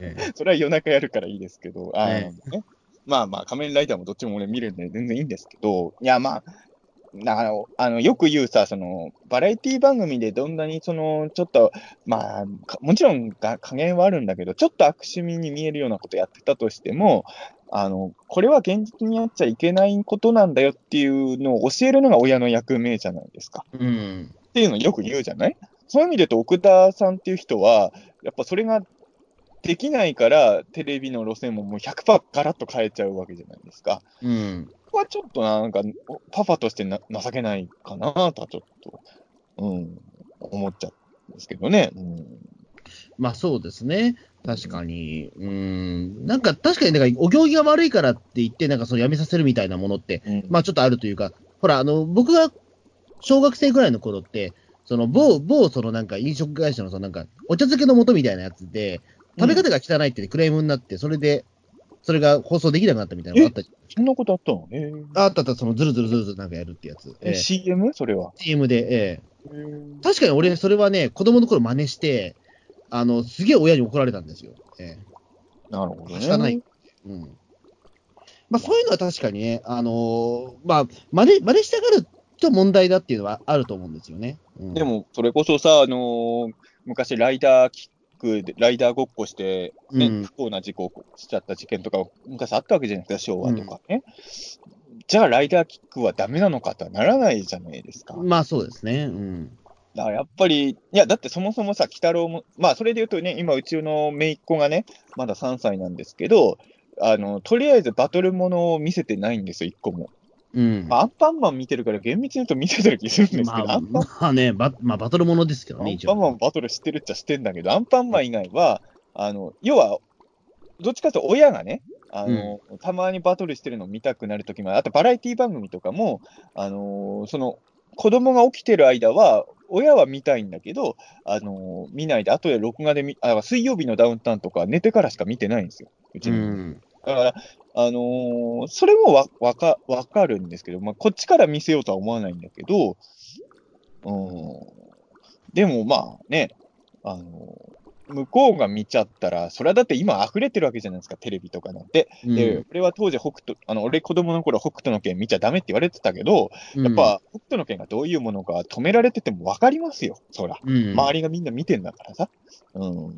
だから、なんていうのかな、なんか、綺麗なものだけを自分の子供には見せるっていう戦略はもう無理がある。あのーそこに例えば何かしらのメッセージ性があればいいいいとは思うんですよね。ただ単になんかその不良がかっこいいからっていうようなものだと多分ダメだとは思うんですよね。うん。なんか、でもうんバラエティ番組とかってねやっぱ映画やドラマと違ってさ、まあ、なんかその理不尽さを笑うとかもあるわけじゃないですか。もちろん。うん。そこに道徳的なテーマをいちいち入れてたらちょっと嫌じゃないですか。いや、まあもちろん。まあ道徳的テーマじゃなくても別にいいいいんですけども、なんかあれ、うん。ウルウルトラセブンがエレキングの首切り落とすところは、とりあえずいいじゃないですか。まああれは別に、まあ子供の頃別にあれは残酷だと思ったことがないからな、やっぱり。うん。でも、思う人もいるじゃない。いや、うん。そもそも首切り落としてるのを娯楽として流してるのがいいか悪いかっていうのはやっぱり、結構是非が、あ、それ言ったら、鬼太郎だってそうですよ、そもそも。鬼うん太郎って結構えげつないことも描いてくる。特にロッキーの鬼太郎とかはさ、あの、これ子供に見せて大丈夫なのかって思うのは、僕らでも思う回結構やってる、どっちかというと攻め系の番組じゃないですか。多分あの、そういう意味で言うとね、あの、ロッキーの鬼太郎のスタンスと奥田さんは結構スタンスが真逆のような気も。ああ。まあでも、例えばでもそこで鬼太郎だったら、もうそれこそ昔だったらタバコ吸うシーンもあるから、ああ、まあね。そういうのはやっぱり良くないじゃないですか、やっぱり。まあ、それは確かに。そう、だから、あのね、俺はだって言ってしまうと、ね、恥ずかしいからあんま言わないけど、あの、やっぱ鬼太郎がピース吸ってるから、ピース吸い出したような人間だから、うん、それは多分俺ね、あの、子供の頃だったら多分真似してたと思うんですよ。近くにタバコ屋タバコ屋があったらね。それは良くないじゃないですか。うん、っていう。まあ、俺もね、コーヒーは完全に水木先生の影響で毎日飲んでるから、まあ、あれですけど。うんいや、まあ、それはそうなんだけど、だからもちろん、あの、すど、どこをやるべきで、どこはやんないかってのあるんだけど、なんか、どうも最後の奥田さんが選んだのが、ちょっと綺麗な方向に行き過ぎてるなっていう気はやっぱり。そうですね。それはそれでまた子供のためにならないんだよね、うんやっぱり。うんいや、だから、あの、伊達さんは、この話の脚本も書いたけど、サラ小僧の脚本も書けたわけじゃないですか。うん。でも多分、奥田さんはサラ小僧の脚本書けなさそうじゃないですか。な、何の話だろう？いやい。や、俺はそれをすごい思うんですよ。だから、あのー伊達さん、伊達さんが脚本書いて、伊達さん芸人さんもやった脚本も書いてる人じゃないですか。えそういう意味で言うと、あのー奥田さんは多分、伊達さんの分身じゃないんだろうなと思って。ああ、なんかそうですね。うんうん、ちょっと違う気がしますね。やっぱりすごく、貧乏勇はすごく伊達さんの分身感、わわかんないです。伊達さんが、いいや、もう知らないね。や、なんか、いや、わわかるんですよ。なんかその、分身とは言わないけど、すごくスピリッツ的なものを感じたのはそこだと思うんですよね。うん。なんか、お奥田さんは多分、伊達さんとは全然違うタイプの人なのかなっていうふうに、やっぱ見てて、ちょっと思ったのかなっていうのは。うん。ねえ。うん。いや、だから、いや、奥田さん絶対ピータン通信とかを聞いても笑わなさそうだし、ねえ。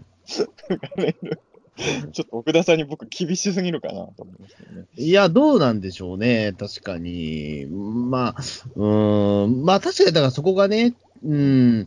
いや、やっぱりあのその、貧乏勇会と、貧乏勇会というか、皿小僧会と、やっぱね、対局になってるような会なんですけど。テレあの、もの作る人、よく言うけどさ、その、構成作家に限らず、作家でも、なんでも、映画監督でもなんでもいいんだけどさ、あの、クリエイターさんってさ、なんかものす、いわゆる分かりやすい善良な人があんま面白くないことも多いじゃないですか。うん。まあ、ものすごい善良でものすごい面白い人ももちろんいるんだけど、なんかすごいいい人なんだけど、出してくるものはあんまりなっていう人、結構いやっぱり僕もいっぱい会ってきたので、うん。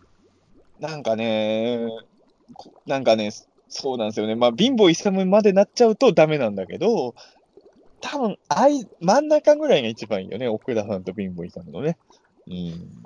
うーん、ねどうなんでしょうね。うーん、む、むず、どうなんだろうね。まあ確かにでも最近はでも本当に、な、なんだろう、もういかにも性格が悪い人、げ芸人さんとかまあそのディレクターもそうだけど、うんあんまり合わないですけどね、確かに。うん、いや、いますよ、いますよ。いかにもせっかにもめちゃめちゃ、まあ、まあ確かに何人か知ってるは、いるけど、なんだろう、でもめちゃめちゃなんかその、まあ、ぼ僕らが言う言うてもね、その、直接そのいろんな仕事をしてるわけじゃないから、その裏の顔まではわかんないけど、ま外面がいいだけなのかもしれないけあ、ど。あのー芸人さんとかは、俺が会う分にはいい人多いんだけど、あの芸人さん同士だと、よく聞くよね。あの、うん俺とかにはすごい礼儀正しいんですけど、それ異業種の人には多分そういうことまあそうですね。基本的に異業種になっちゃうんですね、僕らのとうんテレビ業界も芸人さんもやっぱり。うんこの間も秀丸さんから、すごい性格悪い芸人の先輩の名前いっぱい聞きましたよ。まあ言えないですけど、あねえ、まあそれはね、うん一人たりとも名前は出せないけど、ああ、そうなんだ、そんなにあの人、結構、結構意外な人ですか、それ。芸人さん会員ではそういうふうに思われて怖いんだなとか、そういう人やっぱいますよね。うんうんでそのうちの何人か僕会ったことある人でしたけど、僕にはすごい礼儀正しかったんで、まあ、あくまでその、同じ業種の人には厳しいっていう人はいるんですかね。まあそうですよね。ううんまあね、言うてもそうなんですよね。うん。ね、やっぱそのちょ、直接付き合ってる人はまたちょっと違う印象だったりっていうのはもちろん全然あるでしょうからね。うん。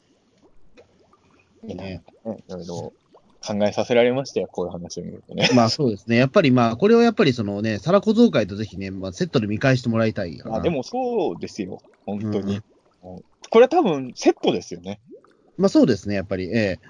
やっぱりだから 2P カラーなんですよね、その奥田さんっていうのは貧乏勇の。えだから声優さんも一緒なんですよ、多分。ここんだけ一緒っつってて、こ声優さん違かったらもうどうしようもない。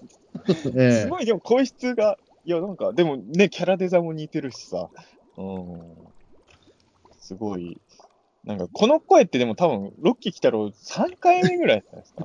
結構ね、え何回か聞いたことある記憶がある声だなえとうん。思いましたけどね。うんはい。でもちゃんと家庭はあるんだよね、みんなね。まあそうですね、家庭はやっぱあるっていうのはまあね、うん。そこが、まあ、いや、さんがどういう方か知らないんですけど、やっぱ既婚者の方なんですかね。まあわかんないです。ええなんか売れない芸人を主役にした話ってさ、既婚者の話の方がむしろ少なくないですか？なんとなくドラマとかね。どう、どうなんですかね？でも、なんだろう、俺勝手なあれですけど、その、なんだろう、うう売れない芸人さんってなんか家庭持ってること多くないですかね？なんかいや、それは、それあまあこそ、、まあ、印印象か、ただ単に。うん。まあでも、わかるよ。あの、要はさ、あの、全然稼いでない人が家庭持ってると多分インパクトあるから記憶に強めに残ってるだけだと思う。うん、あ、そうか。こんなに仕事ないのに、家庭大丈夫なのかなって心配になる人はやっぱ俺もちょこちょこ会うので、うんうん俺はやっぱそれできないもん怖くてね。なんかめっちゃ売れてから結婚することってほぼないみたいな話も聞きますよ。なあんか逆にね。逆に。うん、すごくなんかメディアに出てから結婚するってことほぼなくて、やっぱ売れない時代に一緒になったその女性と一緒になるみたいなことが逆に言うと芸人では多いみたいなうん。あ、でもまあ、はまあ、あの、俺も別に今も全然売れてないけど、あのー多分これからもどんどんそうなっていくと思うよ。まあ、本当に売れてない頃から知り合ってる人のがやっぱ大事感は出ちゃいますよね。うん。やっぱり、うん。やっぱ売売れてからっていうのは第二の人生だから、そこで出会う人の多分その、えー関係性ってだいぶ違うと思うんですよね、なんとなくだけど。まあ、俺も売れてないから分かんないけど、うん。いや、でも、いや、前、昔よりは売れてるわけじゃないですか、そういう意味でね。だから今後どんどん、うん。いや、あの、俺だって別に売れてないけど、その10年前ぐらいに、あ、例えば状況、だからよく言うのはね、状況直後に知り合った人、仲良くなった人はやっぱ特別感があるわけですよ。うんあの、何にものでもなかった頃の。だあの、別にそんなにしょっちゅう会ってるわけじゃないけど、あの、例えば、東方力丸さんとかね、はい。日野誠さんとか、あの辺はやっぱ俺の中で特別そな存在なの。まあ、伊藤博樹くんとかも、伊藤博樹くんがね、なんであんなに俺にとってもう何にも面白くない男だけど、でも、なんで大事かっていうと、やっぱ状況直後に一緒に頑張った仲間は、やっぱ特別感があるわけですよね。ああ、なるほどね。えやっぱそれは、あの、今の自分も全然売れてないけど、まあ、まあ、少しずつそういう仕事もやるようになってから知り合った人とはやっぱちょっと違いますよね。それは多分今後もどんどん変わっていくと思うんだけど。そうですね。いやっぱりだからね、あの、どんどん、あの、人間関係って、その成長していけばしていくほど変わっていくみたいなところはあって、うん。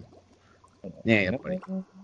今やっぱりあ会う人って、やっぱりちょっと、あなんか、3年、4年前とは全然違うんだなっていうのは、やっぱり分かりますもん、やっぱりね。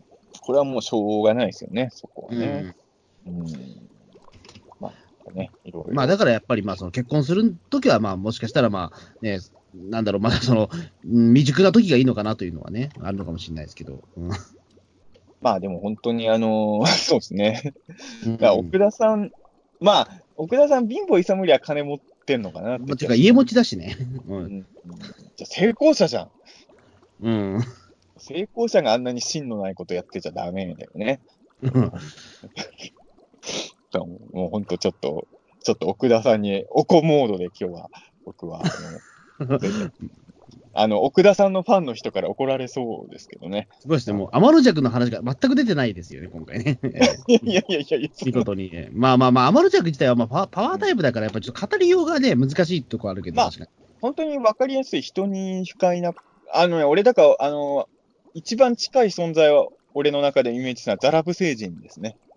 そのえ、ちょっとわかんなかったです、ザラブ星人。要はね、僕らとは違う価値観で動いてるもんなんですよ。要は、天の弱っていうのはひ人が嫌な思いするのが好きっていう、そのために動いてるやつじゃないですか。うんで、ザラブ星人も別に自分の損得感情とかじゃなくて、あの、いろんな星を破壊するのがあの人の役割なんですよ。うん。鳥が飛ぶようにザラブ星人は星を壊して回ってるんですよ。ああ。それと一緒で、もうその悪とかじゃないんですよ、天の弱は別にね。もうそういうもんだからう。まあ、そうですね。まあ、確かにまあ、ね、ひまあ、人の嫌がる顔を見て、まあ、燻製食ってればそれで幸せっていう人なのか。燻製度が今回少なかったね。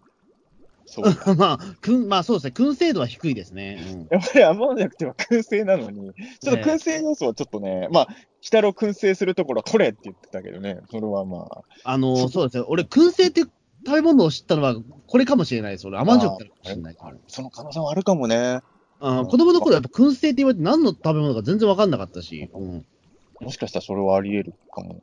あの、今回ね、それで言うと、出番少なかったけど、あの、ぬらりひょんとしのぶんは良かったですよ。あの、そう、オープニングに出てきてね。あれはなん、なんだろう、だから、あれ原作オマージュかと思ったけど、うん。どうも、あれさ、あの、た、多分ですけど、こんなに終盤じゃなかったら、ぬらりひょん出してなかったんじゃないかなって気もしますけどね。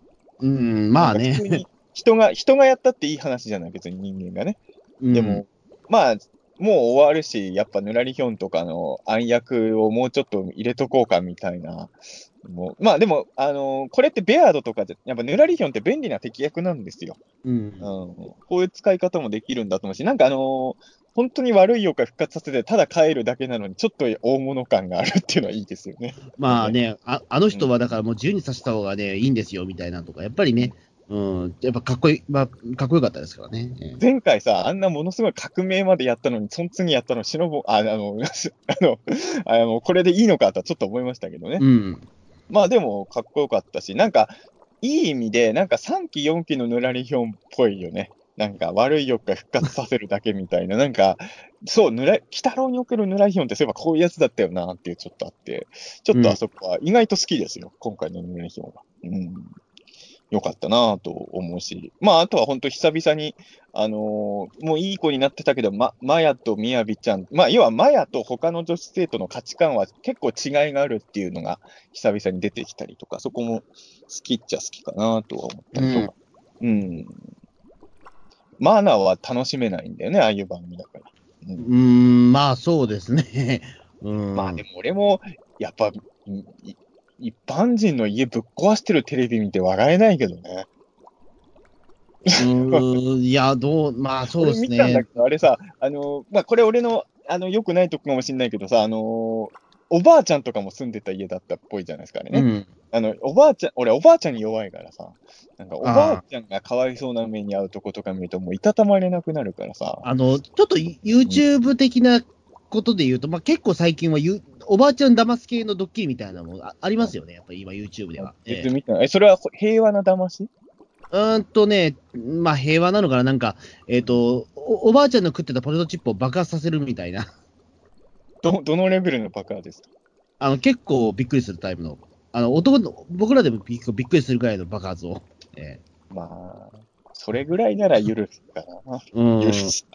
まあいや、あのー俺もさ、自分のばあちゃんに、あのー黙って激辛せんべい食べさせたこととかある。それはもう、そう、一歩は間違あぶあね、間違えたら危ないですよね。本当死んじゃうかもしれないいや、し知、らないですけどね。激辛せんべい食ったぐらいで。ええいや、でも、ちょっとね、そう、俺、お、おばあちゃんには弱いので、そう、うんおばあちゃんにあんまりひどいことしないでほしいなっていうのはやっぱ、あまあ、あの、だから、まあ、これもね、本当勝手な価値観だけど、あのいわゆる今回もカップルとか最初にターゲットするじゃないですか。うん。あの辺はなんかそんな炎上しなそうな気するじゃないですか。うん。うん。あ、一個気になったのは、これ誰かが言ってた、あの、あの、えっ、と、今回のこうやって、脚、あの、絵コンテとかやってる中野洋さん、はい。ええツイートされてたんだけど、あの、ペンキぶつけられた男の人が、あの、西川慎二さんの自画像そっくりっていうね。うん、あ、まあ言われてみればだけど、でも、そう あの、ぶつけられるまでは似てないのよ。ペンキぶつけられた後とめっちゃね、西川慎二先生の自画像そっくりなのよ。本当これびっくりしたわ。いやいや、まあそそうかもしんないけど、うんうん、そうかもしんないけどねっていう感じじゃないですか。いや、もう本当あれは西川さんってネタなのかなってちょっと思いましたけどね。うん、多分偶然だと思う。なのかな。言うてもごめんなさい、西川慎二さんの自画像はそんなに個性的な顔じゃないじゃないですか。ええまあまあ、そんなに、あの、そうね、あの、要は、自画像としてね、その、そう、別にガスマスクかぶってるとかじゃないんだから、別に。まあまあ、では、でもあれは似すぎですよ、さすがに。なんかね、まあ別にいいんですけど、そんなことはどうでも。いや、あのーそう、だからあの、リア充、あの、テニスのあれもリア充爆破みたいなやつだったよあ、ね言ってましたね、なんかリア充。えあの、なんて言うんだろうな、たなんかね、多分ああいうのは、あの、放送上、今回、あの、天の弱が脅してて、クレームが表に出てない状態でオンエアされてるっていう前提なら、あの辺はそんなに炎上しない気はするんですよね。えうん。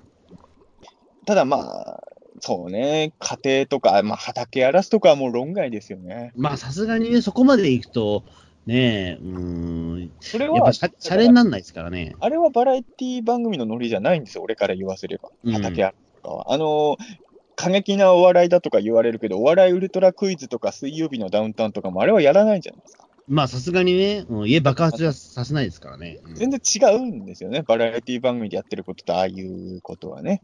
うん。だからちょっとね、そこはあのーそこの線引きはちょっとね、あのーお笑い番組好きとしてはちょっとね、ええ、しまったかなと。そうですね。じゃあ、そろそろお便り会を。はいお便り会。お便り会、ごめんなさい、お便り会じゃないや。ええ あの、わけないです。はい長くお便り会やってないですからね。はい。お便りを読んでいきたいと思いますが、よよろしいでしょうか？すいません。はい、全然いいですよ。はい。えっ、と、ウルトラゼロさんからです。えー、北郎92話を視聴。テレビ局側の話と思いきや、その裏で、マナのようにくる、えー苦い顔をする人や悪影響を受けてしまう子供を描く視線が良かった。これが1年目だったら、奈良市の良い餌になっていたが、最初に仕掛けたのはヌラリヒョンという現在の宿敵でもあったな。次回は吸血鬼 P で、残り話数を考えると西洋妖怪軍団とつながりがあると予想。ヌラリヒョンとの決着は人間と妖怪の運命を担う5番勝負となって、ヌラリヒョンも勝率1000%の自信を秘めてかかっているかもしれない。負けるな、鬼太郎。ああ、確かにあのー、1年目だったら7し出てきそうな話でしたね。まあそうですね。うんまあ、このノリでも出てきそうだな、確かに。うんまあでも、その役割がまあぬらり表になるっていうね。えーうんで確かに次回、吸血鬼 P もね、そう、まあ残り話数考えると、そうね、西洋妖怪そ、そろそろ、あのーでどうも、今のペアードって人間の血で復活するらしいじゃないですか。あ、そうか。じゃあちょうどいいのか。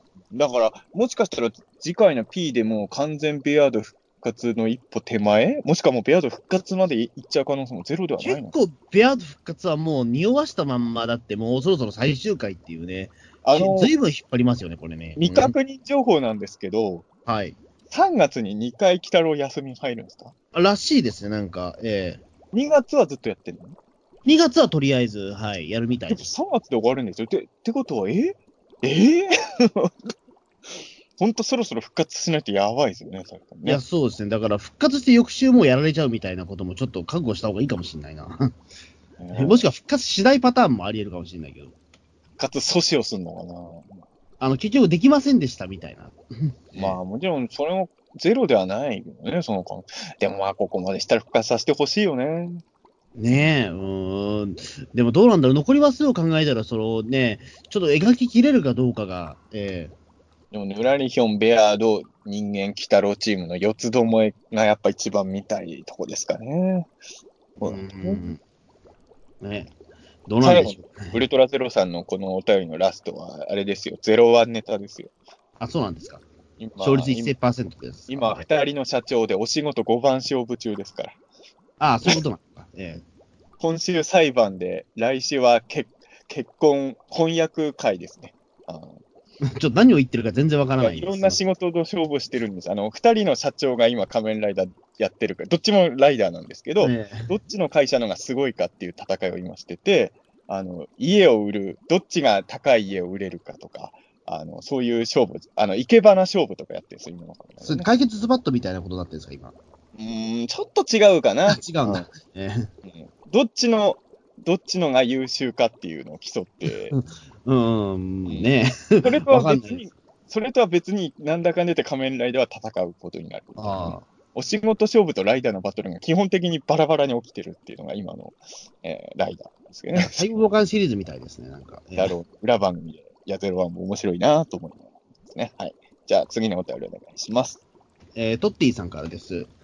最近のテレビテレビ内容の問題点を描いた今回でしたが、欲を言えばもっと攻めた内容にしてほしかったと思います。鬼太郎が燻製されなかったのは放送規制のせいなのか。マナーがあの番組よく思わなかったのは、やっぱり良いことだなと安心しました。マナは SNS で悪気もなく、えー番組の批判を投稿してはタイプかもしれない。そして次回は待ちに待ってや、やつの登場が楽しみです。次回妄想、かっこ採用されなくても構いません。えー、鬼太郎の血液を狙って、自らを鬼太郎の母と偽る女吸血鬼が登場。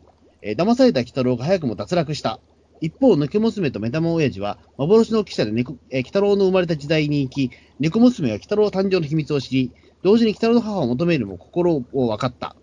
えー鬼太郎を思う目玉親父は、基礎の力で本来の姿に戻り、吸血鬼二人組の撃破する。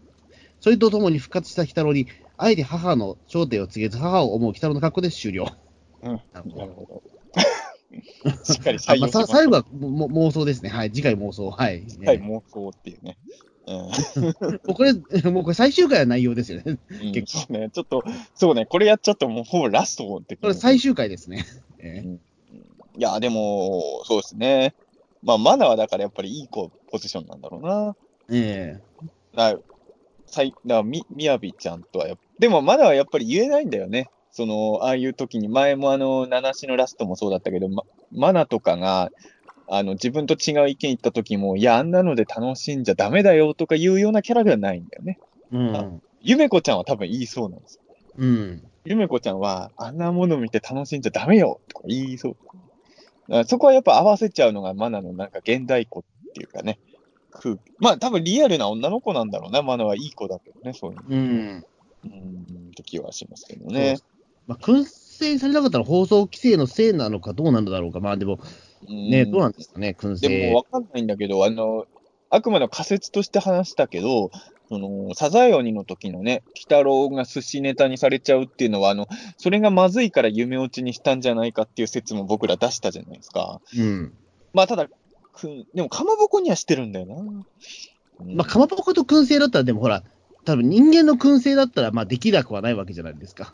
うんかまぼこはまず無理じゃないですか、どうやっても。多分人間かまぼこって多分、ホラー映画でもないじゃないですか。でも人間燻製は頑張ればできそうじゃないですか。ねまあね、いや、まあ、燻製は確かにちょっと怖いっちゃ怖いけどね。あ、の、原作のやっぱりそのね、なんかその塩塩になっちゃった鬼太郎の顔とか、ちょっとトラウマですよね、あれもね。えねちょっと怖いよね、あれね。えええそのと食われるっていうのはなかなか、えー衝撃的でしたけど。ちなみに次回妄想は当たってると思いますか？トッティさん。うーん、ちょっと微妙ですかね。な、なんだろう。うん、ロッキー北郎は、北郎の母要素は、まあ、今のところほぼないのか。うんそうですね。ここでちょっと北野の母を偽る女吸血鬼が登場は、ちょ、ちょっと、要素として大きすぎるのかなというのは。うん。そうねまあ、ちょっとね、あの、トッティさんの妄想が当たるかどうかをワクワクしながら来週は皆さんもね、ねえ。やったらいいんじゃないかなと思いますけどね。はい。じゃあ次のお便りお願いします。えーヌルガベアードさんからです。天の弱会主張、えー過去の天の弱で、天の弱会で登場した人人間と違い、ひねくれていなかった奥田さん、バッドエンド回避できてよかったです。鬼太郎が燻製されそうになると焦る猫、えーネズミ男。ロッキーのネズミ男は鬼太郎を裏切っても、殺すのはためらう良い男。過去ハテナ。妖怪の封印を解くヌラリヒョンは懐かしく感じました。鬼太郎はいつも家族で見ているのですが、母がいつも、ヌラリヒョンがダウンタウンの抹茶に見えると言っています。言われてみれば確かに目、鼻、ひげが似ているような。シノボンは浜ちゃんか。そうか、塗り壁ドさんっていつも家族で来たろみたいな、いい家庭だな。うん。家族で見れ、なかなかね、見る機会ないから。ねえ、うん。いや、で俺も俺はもう、ロッキーはも結局親とは見たことないな。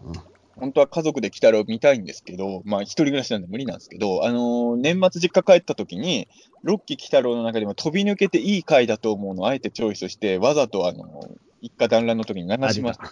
うん。出た出た。出たえー中澤さんよくそれやりますよね。えーあやっぱ親にも、親にも楽しんでほしいのは俺が感動したものには。えで、あのーまあ俺が、俺は好きなんだけど、親の反応はいまいちだった回も結構あったんですけど、ーうんあの、そういう意味で、日照り神の回は見終わったと、うちのかは母ちゃんがね、私、こういう話は好きだな、みたいなこと言って。うちの母の心も日照り神をね、捉えてましたけどね。えーでもなかなか家族で、あの、塗り壁屋さん、今学生さんでしたっけ？いや、確か、はい。えなかなかね、家族で来たろうはあんまり俺もだから、無理やり見てたことは、俺3期の時はでも多分時間帯的には多分一家団らん中見てたんだろうな。ああの、俺は四期4期は見たかな。うん4期以降は朝になっちゃうから、あんまり親がその時間帯テレビの前にいないんだよなと。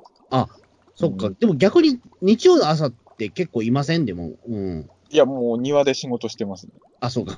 ええく9時ですよ。9時頃は9時もう、テレビの前なんていなかったですね、うちもあ、そうですか。うん。うちは比較的4期は親と一緒に見たから、まあ当時俺が小学校ね、4年生ぐらいだったから、まあまあまあ、それはあり得る話だけど、5期はさすがにないかな。うん、5期からはないです。うん。まあだから、穂積君も俺みたいにわざと親の前で北郎再生してよ。いやー、ややんないですね、多分 なね。下手したらうちの親父とか、北野やってること知らないんじゃないかな、今。いや、ねもう無理無理やりでも見せなきゃダメですよ。うん。言ってしまえば、こうやって毎週ね、なんか撮ってることすら知らないと思う。それは、俺、それはうちの親も知らないよ。ええあの、毎週北郎の感想2時間やってるって言ったら、親にもう怒られそうだもん。その いやそうですね。そんなバカなことやってないで、もっと時間大事にしなさいって怒られそそうう、だからね、この最終回間際なんて親が、お今、北野やってるんだみたいなこと言い出したら、どうしようと思いますよね。俺、あの、毎週ね、2時間近く俺収録会やってるんだけど、それ聞いてくれるとは言えないですよね、さすがに、親父に。う んこんなん親には聞くって聞かせられないけど、いや、でも、やでもやっぱね、親の前でね、無理やり鬼太郎を見せてよ、本当に。あで、でも、ここの前でもあれだと、山梨放送僕出演させていただいた時のゆるキャン特集は、うん。親父聞いててくれて、まあ、それは今、またゆるキャン見てるんですよ。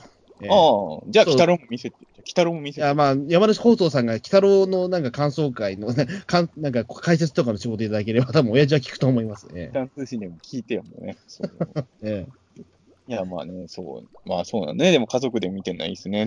でも問題はあれですよね。リカブヤダさんのお母さんの感想で、ヌラリヒョンがダウンタウンの抹茶に見える。えそう、そうか。こそれに対する息子さんの反応も言われてみれば確かに 目、鼻、ひげが似ているようなっていう。う本当？全然ピンとこないけどな。似てるかな？まあ、花はかろうじて似てるか。シノブは浜ちゃん感のがでもちょっとわかるわ、それそれはわかります。はい。でも、ヌラリヒョン、まっちゃん感はあんまり俺は感じないかな。まあまあ、そ人それぞれですけどね。まあ、人それぞれですけど。目目は、目はちょ、昔の松本さんにちょっと似てるかもな。ああ、うんねえ。どうだろう。今の松本さん、筋肉ムキムキマンだからな。その、いつ頃の松本さんに見えてるのかが気になりますよね、お母さんが、ね。そうです。今、まあ、筋肉で金髪だしみたいな、うん、何人かちょっとわかんない感じですからね。確かに今、もう今の松本さんがそもそももう妖怪みたいよ。え えこれ悪口じゃないですよ、これは。いやね、うん昔はだってね、黒のスーツでね、そのね、黒髪でっていう、あれから20年経つとこうなっちゃうんだっていう、びっくりですけどね。いないすぎる変化ですよね、それはね。えー誰が予想できたんだろうっていうね。まあね、いろいろ、まあね、妖怪。まあでも俺も、そうね。いや、穂積君やっぱ、まあでも家庭で見る鬼太郎っていうのはまたいいでしょうね。うんいや、またまたね、趣が違うというかね、え ー趣が違う？いや、違うな、多分それも。ね一人で見るのとはまた全然意味合いが変わってきますからね。まあね、えまあね。こう、ん？多分、ミカベルトの多分高校生ぐらいだよね、多分ね。高校生か大学。ーまあ、はいはい。えまあ、高校生ぐらいだったら家族みんなでアニメっていうのも、まあ割と、あ、全然あり得る。ーあるよ、ある？あんま俺なかったけど、それは。まあ家族全員はないかな。鬼太郎はいつも家族で見ているのですかって、全員で見てるのかな？どうどうなんだろう？うちの母ちゃんとかは、まあ、おこれも俺の力だけど、あの、ウテナとかはハマらせましたから、俺の力あ。すごいですね。親の前で何度もウテナ見てたら、親も気になってきちゃって、あそう。ーでも俺はめっちゃ感動したけど、うちの母ちゃんはウテナの最終回全然納得いかなかったんだよね。うん。ウテナの最終回感をめぐってかなりね、感想変わ違いましたけどね、二人うね。ん。ね。確かに。まあそうありとですね。はいじゃあ、はい次のお便りお願いします。えー、コニャンさんからですかね。はい。えー、鬼太郎92話に雅が久々に登場。番組面白がっていましたが、おそらく調子に乗った連中がいたずらされる描写を滑稽に感じていただけで、後半の暴走には誰も不快、えー、雅も不快感を抱いていたと思います。他人の服を見て何が楽しいの？って感じる猫姉さんとマナの気持ちが正常ですよね。えー、鬼太郎92は、天のジャックの悪行は卑劣でしたが、レストラン襲撃は3期の方がひどかった。3期のレストラン破壊は、例えるなら、ウルトラマンエースのアリブンタの地下鉄襲撃大量虐殺くらい残酷で、今でもトラウマ。ただし3期も、えー神社壊してレストラン建てたのだから、天罰ですよね。と。はい。もうあの、僕らの悪影響なのかどうかわかんないですけど、コニャンさんもウルトラマンの例えをするようになっちゃってね。そうですね。ウルトラマンエースのアリブンタ、えー、まあ、処刑エピソードで。今までコニャンさんはね、その、そんなことなかったんですけど、あの、コナンをね、絡めることは多かったんですけど、完全に僕らの悪影響なんじゃないかっていう気がします、ええ ウルトラマン。まあ、確かに3期の時結構エグかったんだよな、そこに。ああ、俺3期のやつ見てないですね。うん。結構ね、あのーまあ、要は今回はちょっとあの、レストラン襲撃シーンに関して言うと、ちょっといわゆるギャグアニメ調じゃないですか。はいはいはい。なんかそこはちょっと違うかったっちゃ違うかったんですけど、まあ、でも、どうなんだろうな、あのーその、後半の暴走には雅も不快感を抱いていたとかどうかはちょっとわかんないんですけどね。うーん、ねどうなんでしょうね。そこのちょっとリアルなね、場面が欲しかったですね。あのーやっぱね、テレビで流してるものって目の前で起きてるものとちょっと違っちゃうから、うん。なんかそれはそれで楽しんじゃうかの、なんか、なんていうのかな、リアクション芸人じゃないんだけど、ネタとしてやってんのかなって見えちゃうかもしれないじゃないですか。うん。うん、だからそこら辺はちょっとね、難しいところではありますけどね。まあ、そうですよね。まあ、めちゃめちゃうまくいったと思っても、視聴者側では全然そのポイントが違ったみたいな。うんまあ、またガキの使いの話になっちゃいますけど、うん昔あの、岸辺四郎さんがその、落とし穴に落っこちるやつってあったじゃないですか。うんうんで、あれってその、ね、その、岸辺四郎さんがリアルな怒り方をしたから、あれ、そう、台本があるってことを分からず、岸辺さんが本気でかわいそうだっていう投書が来たらしいですからね、あれ。うん。まあ、あるんだよね。やっぱそういうのがね。うん。うんいやでもバラエテここまでィやったら、まあ、成うん成功なんでしょうけどね。まあね、そう。うん。まあでもこの番組のタイトルなんだか他人の不幸は蜜の味だっけ？タイトルじゃ。まあそれは良くないよね。え えまあ、身も蓋もないタイトルだなというか。えそれが、でも多分視聴率取っちゃうのはわかるん。実際オンエアされたら、この世界でもやっぱ数字は取るんだろうなっていう気えは。うん。でもあまりにも、ね、そのタイ、露骨すぎるよね。ちょっとね。うんうん、ねえ。確かに、もうちょっとね、なんか、うん、タタイタタイトルもうちょっとどうにかしないと、えそもそもさ、ど、まあ、だから俺、そもそもこれドッキリ番組でもないと思ってるんですよ。この他人の不幸は蜜の味って。えうん。うん。ドッキリでもないもんね、これ多分ね。でも、そうはってそんなにレベルは高くないじゃないうん。あの本当にさ、そのカラーペンキが入ったなんかボールぶつけるとか、本当しょうもないことしかしてない。まあ、それを不幸と見なしていいのかどうかがなんとも、えだからテレビとしてももうちょっとさ、そう、普通のバラドッキリ番組とかもうちょっと創意工夫してるもんね。えうん。だからますますその構成作家としてはダメだなと思っちゃうんですよね。ええアイデア不足の番組だなっていうふうにやっぱ思っちゃったっていうね、ありました。じゃあ次のお便りいきますね。はいあの階段リードさんです。はい。えー、だら誰のであろうと不幸なんて1ミクロンも面白くないのに、それが好きな超変人妖怪さんの回見た。はいえー視聴率に左右されるお仕事の人のご苦労、ブラックユーモアでストレス解消したい大衆、えー現代の闇をさらっと風刺して焼き、えーラストを救いに向けた脚本は完成されたお手本のような話だった。はい。そして次回はなんと幻の記者の会みたいだよ。6期のスタッフ様は最後の最後まで本気で全力でファンサしてくれる気なんだね。すごく嬉しい。ありがとうございます。幸せでマジ楽しみ。マジはあれですね。あの、マジで恋する5秒前のマジですね。えまあ、あのーそういう意味で言うと確かにアンさんはね、あのーピータン通信のお便りコーナーでもおなじみですけど、あのー、2期大好きな人じゃないですか。ええあのー終盤畳みかけるように2期の話来ますね。なんかそうですね。なんか、うーん、まあ、やっぱ後悔しないようにっていうのがあるのかな？なんかやっぱり、うん。なんか、一時期3期の頃しかやってなかった話とか、ようやってたじゃないですか。うん。なんか、最後の最後にやりたいな、結局2期の話が残してたのか、感がちょっとありますよね。ううん。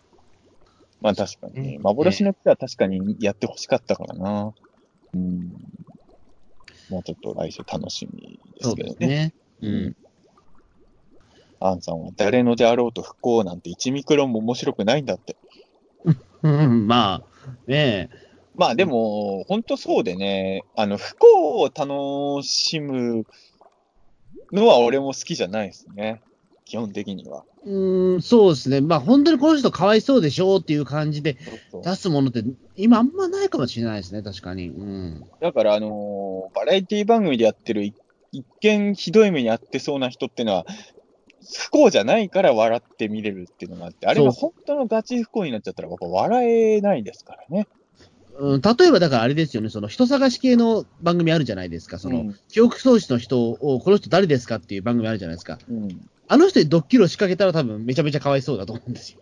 そう、それは絶対やっちゃいけないんですからね。それは人としてやっちゃいけないやつだけど、多分そういうことになりますよね。だから、うん、結局ね、何をもって不幸かっていうことですよね。うん。うん。そこを考えるのは多分こういう番組の大事なポイントになってくるんじゃないかと思います。じゃあ、ここからは、えーはピータン通信へのお便りですね。前回のピはいータン聞いての。はい。えー、じゃあ行きます。アンコールワットの、あ、トッティさんからです。えーアンコールワットの感想会を聞きました。北野にどっか和のイメージがあることや、日本の作品などが海外で評価されることが喜ばしいことなど、中澤さんに共感する部分が何度かありました。僕もアンコールワットの回の猫娘の格好が一番好きです。90年代の猫娘の予想で、僕と同じく中澤さんも穂積さんも黒ギャルを思い浮かべたのは驚きです。えー山田長政の件ですが、アンコールワットの武者は実在した武者だったんですか？完全に水木さんの創作だと思っていました。うんうん。まあ、でもそういう人もいますよね、山田まあそうですね。まあ、あそこまで大量の武者がいたかどうかわかんないけど、山田長政はまあ実際そのね、あの、うんあの辺りにいたわけですから、うんええもちろんお弟子さん、まあそのね、家来の人たちはああいう格好したとは思いますよね。まあ、そういうのを僕らも、だから水木漫画で知ったって感じですよね。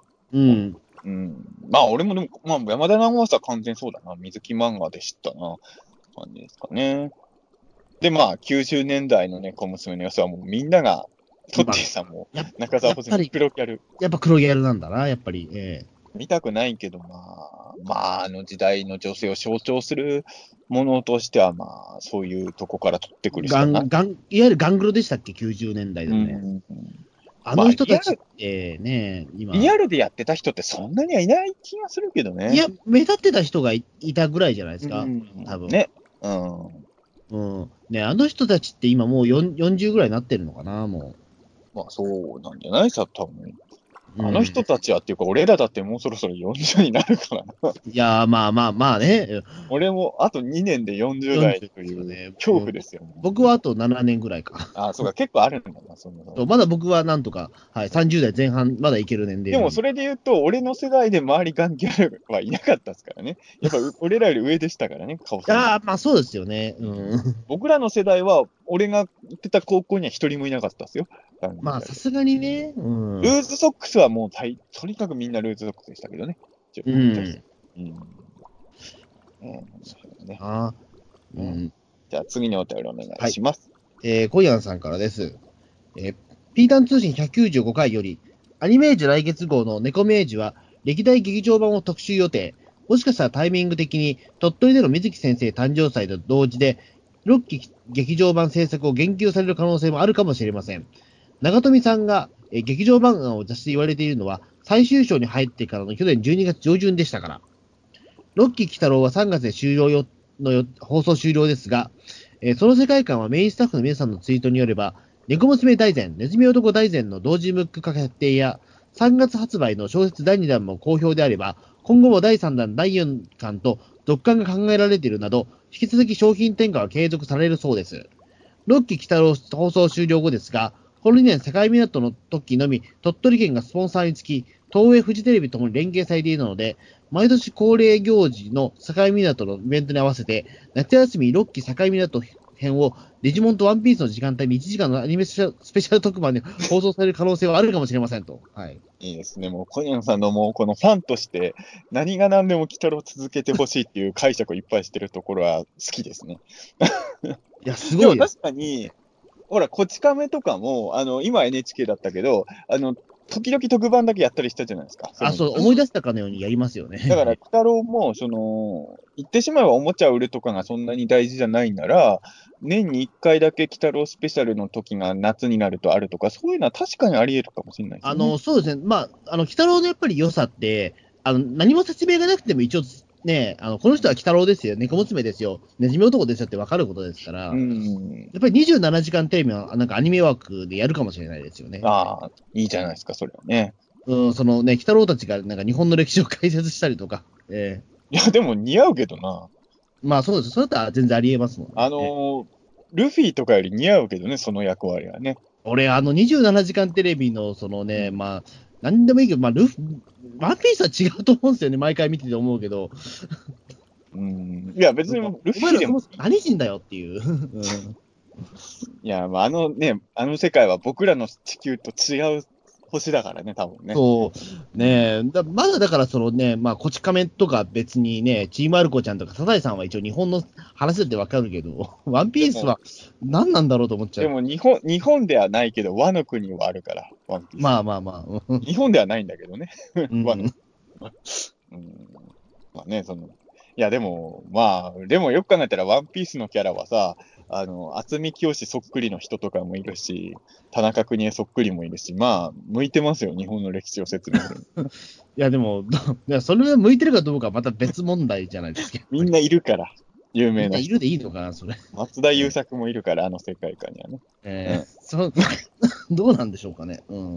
まあ、全然いいと思うんですけど、でも確かに、いろんな方向で鬼太郎がね、まだ続く可能性は全然あり得ると思うんですよまあそうですね。まあその、まあ小説とかもね、やっぱ小説とかはまあそのアニメの放送時期関わらずね、あの関係なく出ることってありありますからね、やっぱりそれはねうん。それはもう本当ずっと続けてほしい。ぎゃあのーもっと欲を言えばあの、そういうアニメ以外の展開っていうのはもう全部の時期で今でもやればいいと思う。1期から5期まで。うん。あのー今5期の続編小説で出したって全然いいわけじゃない。いや、そうですね。もうぜひそれはやってもらいたいですよね。え今3期のコミカライズをどっかで連載してもいいわけですよ、夢子ちゃんこれね。えうんだから、あのー終わったらもう6期にこだわらずに今までの鬼太郎世界観も全部なんか続けちゃえばいいのにっていう気はそうですね。確かに。まあ、ね、岡井夢子ちゃんとか作ればいいいいかもしれないですね。ええいや、でも本当、本当そう思うけどね、それはね。うん、いや、だから、うんまあ、あれですよ。だから次の妖怪ウォッチの映画に全部出ればいいんですよ。まあ、それもありかもしれないですね、あえて1。から6期までの鬼太郎がみんな出てくるみたいなね。夢それでメダルになってるんですか、全員じゃあ。夢子ちゃんとマナが一緒になってメダル、どっちも人間だけどメダルになっちゃうとかでもね。それは、それも完全にもうね、なんなんだろう。もう何何の映画かわかんなくなりました、まあそうなんですけど、うん。いえや俺でも見てないけど、今やってるスーパー戦隊の映画、プリキュアも出る、全部出るんでしょ？あ、そうなんですか？プリキュアも出るんですか？全員ではないかもしれないけど、かなり出る、出番、思ってるよりプリキュアの出番多いんでしょ？なんかあ、なんかあれアニメとなんか合成するんでしたっけ？なんか。あのー俺もまだ見てないから、そんな詳しくわかんないんだけど、そんな可愛いレベルじゃないらしいです。じゃないの？どどういうことなんですか？あれいやいや、俺も見てないから間違った情いや、報伝えちゃういや、なんかその、いや、なんか、あの、戦隊とその、なんかそのアニメのコラボをやってるよっつって、釣りバカ日誌のなんかその、キャプチャーがたくさんツイッターに出てたことは知ってるんですけど、何の話をしてるんだろう、この人たちだと思っ釣りバて。カはあれだよね、アバレンジャーの時だよね。そう。何の話をしてんだろう、この人たちだと思ったけど。いやうん今やってる映画でプリキュアが出てきてるらしいんだけど、ああ。まあ自分も、まあ見に行こうと思ってま、まだ見れてないんですけど、あの、なんかいろんな話、噂を聞く限りだと、あ、そういうこともやってんだみたいな、ちょっと思ってるよりプリキュアが目立つみたいな、あ、ね。そうなんだ。まあ、プリキュアは僕、まあ、まあ、思い入れあるもんだから、ちょっと見に行こうかな、だったら気になるから。まあ、それで出番少なくても俺は責任取れないですけど、え えまあね。うん、うん。まあ、戦隊はよく分かってないけど、プリキュアはまあ多少分かるんで。ま あそれは、どうだろう。だからそれはさ、あの、鬼太郎見たくて俺が妖怪ウォッチの映画見たみたいなやつでしょ？まあ、そういうことです。それはちょっとまあ、物足りなくなる可能性え、でもそう、でもそういう人に来てもらいたいから、だって、だまあもちろんプ。リキュア出すんでしょ、だって。そういう意味で言うと、やっぱシンカリオンのゴジラは最高でしたけどね。なるほど。めちゃくくちゃ目立ってましたんで、あんくらい目立ってれば、いやほんよく言えば妖怪ウォッチの鬼太郎はシンカリオンのゴジラぐらいに目立ってほしかったんですよね。だってシンカリオンのゴジラって福部音楽バックにつけてますからね。あ、それいいな。うん。だからちょっと妖怪ウォッチもちょっともうちょっと鬼太郎の BGM つけたりとかいろいろやりまくってほしかったんですけどね。まあ、そうですね、確かにね。うん。まあ、あれはあれでね、そのね、大塚明夫さんのネズミ男とかね、もちろんねやっぱり、ええ。あの、そこと、っていうか、当時はだって、鬼太郎すら復活の予予感すらなかった時期だからね。うんまあ本当あの衝撃はすごかっったですよ、やっぱり当時。え確かに今、今、鬼太郎が別のアニメに出るのと、あの時出るのは意味合いが全然違えうからね。そうそう、だから、あの、鬼太郎がもう、なんだろう、このままもうアニメやらないんじゃないかぐらいの風に言われた時期にあれでしたから。まあねまあ、5期がね、不幸な終わり方しちゃったこともあってね。あの頃は本当そういうモードだったからね、確かにそれは。だからあれですよ、三丁目の夕日にゴジラが出た時みたいな。あの時もね。もうゴジラを新作、新しいゴジラを映画館で見ることできんだろうかっていう時期だったから、感動もひとしおでしたからね。うん。シンカリオンのゴジラもだから、もうちょっと前だったらもっと感動してたんだろうね。いや、今そうですね。結構ゴジ、特にアニゴジもあったからね。アニあの、ゴジラ関係多分お多すぎるんですよね、多分ね、今はね、逆に言うと。ええもっと多くていいぐらいですけどねい。や、多くていいんだけど、なかなかね、その、ね、えっ、と、な、なん、なんて言うこれね、俺、うんシンカリオンの映画見て分かったことが一つありますよ。なんですか、うんあの、どんな映画もゴジラが出れば面白くなりますよ。まあ、身も蓋もないこと言ってますよね、しかも、伊福部音楽付きで出れば、本当に全ての映画を神映画にできるな、ゴジラがいればって、シンカリオン見たとき思いましたけどね。うん。エヴァンゲリオンも出てくるからね。あまあ、それは確かにね、うん。たまらん、たまらんですわ。ね、でも、それでいいのかって問題ですよね、確かに、それはね。水木先生、ほら、ゴジラと鬼太郎が一緒にいる絵描いてるじゃないですか。ええあれの映像化も一回やってほしいよね、どっかのタイミングでね。まあ、ね今の世の中だったらできそうな気しますけどね、うんうんそれぐらいのコラボぐらいは。でもなんか、今比較的そういった書きれって結構簡単に超えられる世の中だった気もするので、うんそうそれを映画館でやってほしいわ。いや、そうですね、確かに。だって、今度のスパイダーバースは、だって東映版のスパイダーマンが出たりうん出るそういうことはできるわけですから。ええ鬼太郎バースはいつやるのかな？いや、今、い日本爆発でやちょっとやったじゃないですか、でも。いや、あれ、いや、あまあ、あれも楽しいんだけど、求めてるのあれじゃないんですよ。じゃないんだ。うん。だって、ちゃんと、ちゃんとしたストーリーを見たいじゃない？みんなのまあね、ええパーティーを見、あの、あれですよ、あの、今でこそ、あの、当たり前になったけど、あの、まだウルトラマンメビウスとかの前で、あの、昭和のウルトラマンが映像で新作としてはほとんど見れないときにさ、あの、うん。コスモスの同時上映でウルトラマンが全員出ますみたいな同時上映でくっついたらさ、何やんのかなと思ったら、ウルトラマン全員でダンスしだすっていう。ね。あれはびっくりしましたね。ええ。俺たちがウルトラマンで見たいな、ウルトラマン信号で見たいな、ダンスじゃないよ、ね。うん、そういうね、なんか古代鬼太郎もね、いや、楽しいんだけど、もっと、もっとみんなのやりとり見たかったよね、やっぱね。うん、まあそうですね。だまあ、あのメンバーを集めるの、まあ、声優さんね、まあ、ね、全員集めたっていうのはなかなかね。もちろん奇跡なんだけど、あの奇跡をもっと長く見たかったっていうのはやっぱね、うん。どうしてもあるのでね、そう、せめてあと5分見たかった、あれは。ええというのはね、まあ、贅沢な話ですけど、はいじゃあ次にお便りお願いします。えー長野真さんからです。第9えー第196回を拝聴。この回の鬼太郎の内容から、かつて前世ペ前世ペンパルを募集していた雑誌があったという話話題になり、驚愕。今では考えられない状況。今後ぜひ掘っていただきたい内容。また次回の脚本家をタイトルのみで当てた中澤さんの敬願が印象に残った。ああまあ、あの伊達さんかギガエモンさんって確か2人名前出してるからね、もうちょっとね、まあ伊達さん二分の一だけは言ってないけどね。まあ、まあ、なんとなくそうですよね。まあ、構成作家っていうところで、まあ、うん伊達さんじゃないかなみたいなところはね。まあうんどっちかかなとは思ったんですけどね。まあ、ギャグ界だっていうのは分かってたので、うん、なんとなく。前世ペンパルを募集してた雑誌の話はまたどこかでね。まあ、少なくともピーターン通信でやんないでしょうね、多分ね。まあね、あのーなんかの番組で夢郎さんゲストで来た時に掘り下げたい話題ではありますけどね。ええまあ本当、じゃあ何かの番組を、ええまあ僕がやってるどれかで多分ね、えやると思うんですね。はい。そして次が、えー今回来てる最後のお便りですね。はい。ええケセランパサランさんでいいのかな？はい、どういう。ことなんですかね？あの、NEK、カッコケサラパサランっていうのは。まあ、ケセランパサランってこれで読んでくれっていうことなのかな NEK で ?NEK で。どうやったら N だよ。K じゃないんだよ。あ、そうか。うん、まあいいですけど、NEK、カッコケサランパサラン。ケセランパサランさんからです。はい。えースフィンクス近くにあるのはマクドナルドじゃなくてケンタッキーだったような、どうでもいい、いいことが気になりますと。はい。いや、もうどうでもいい話は僕らがしてたのが悪いんでね。まあそうですね。うん。そう、前回だからスフィンクスの近くにマクドナルドあれって言ったけど、どうもケンタッキーだったよなっていう情報ちょっと僕もそれ、わかんないですけど、どっちが、ケンタッキーなんだっけ？あのね、一応僕も調べてみたらケンタッキーでしたね。あはい。ケンタッキーなんだ。すいあませんの。、ケンタッキーと、あとドミノピザがついてる建物らしいですね、なんか。マクドナルドはじゃあエジプトにはまだ進出してないのかな？なんじゃなかったっけ、確かうん。えケンタッキーなんだ。えうん。まあ、どっちのがいいってこともないですけどね。あの、スフィンクス見ながら、じゃあケンタッキー食べれるんですね。ええケンタッキー俺ね、あの、意外とビスケットが好きなんですよね。あ、いや、い意外でもなんでもない僕もビスケットですよ。えいや、チキンがもちろんうまいんだけど、あれ、ビスケットじゃないじゃない？あれ何なのあれは？え えっと、だから、ななんだろう。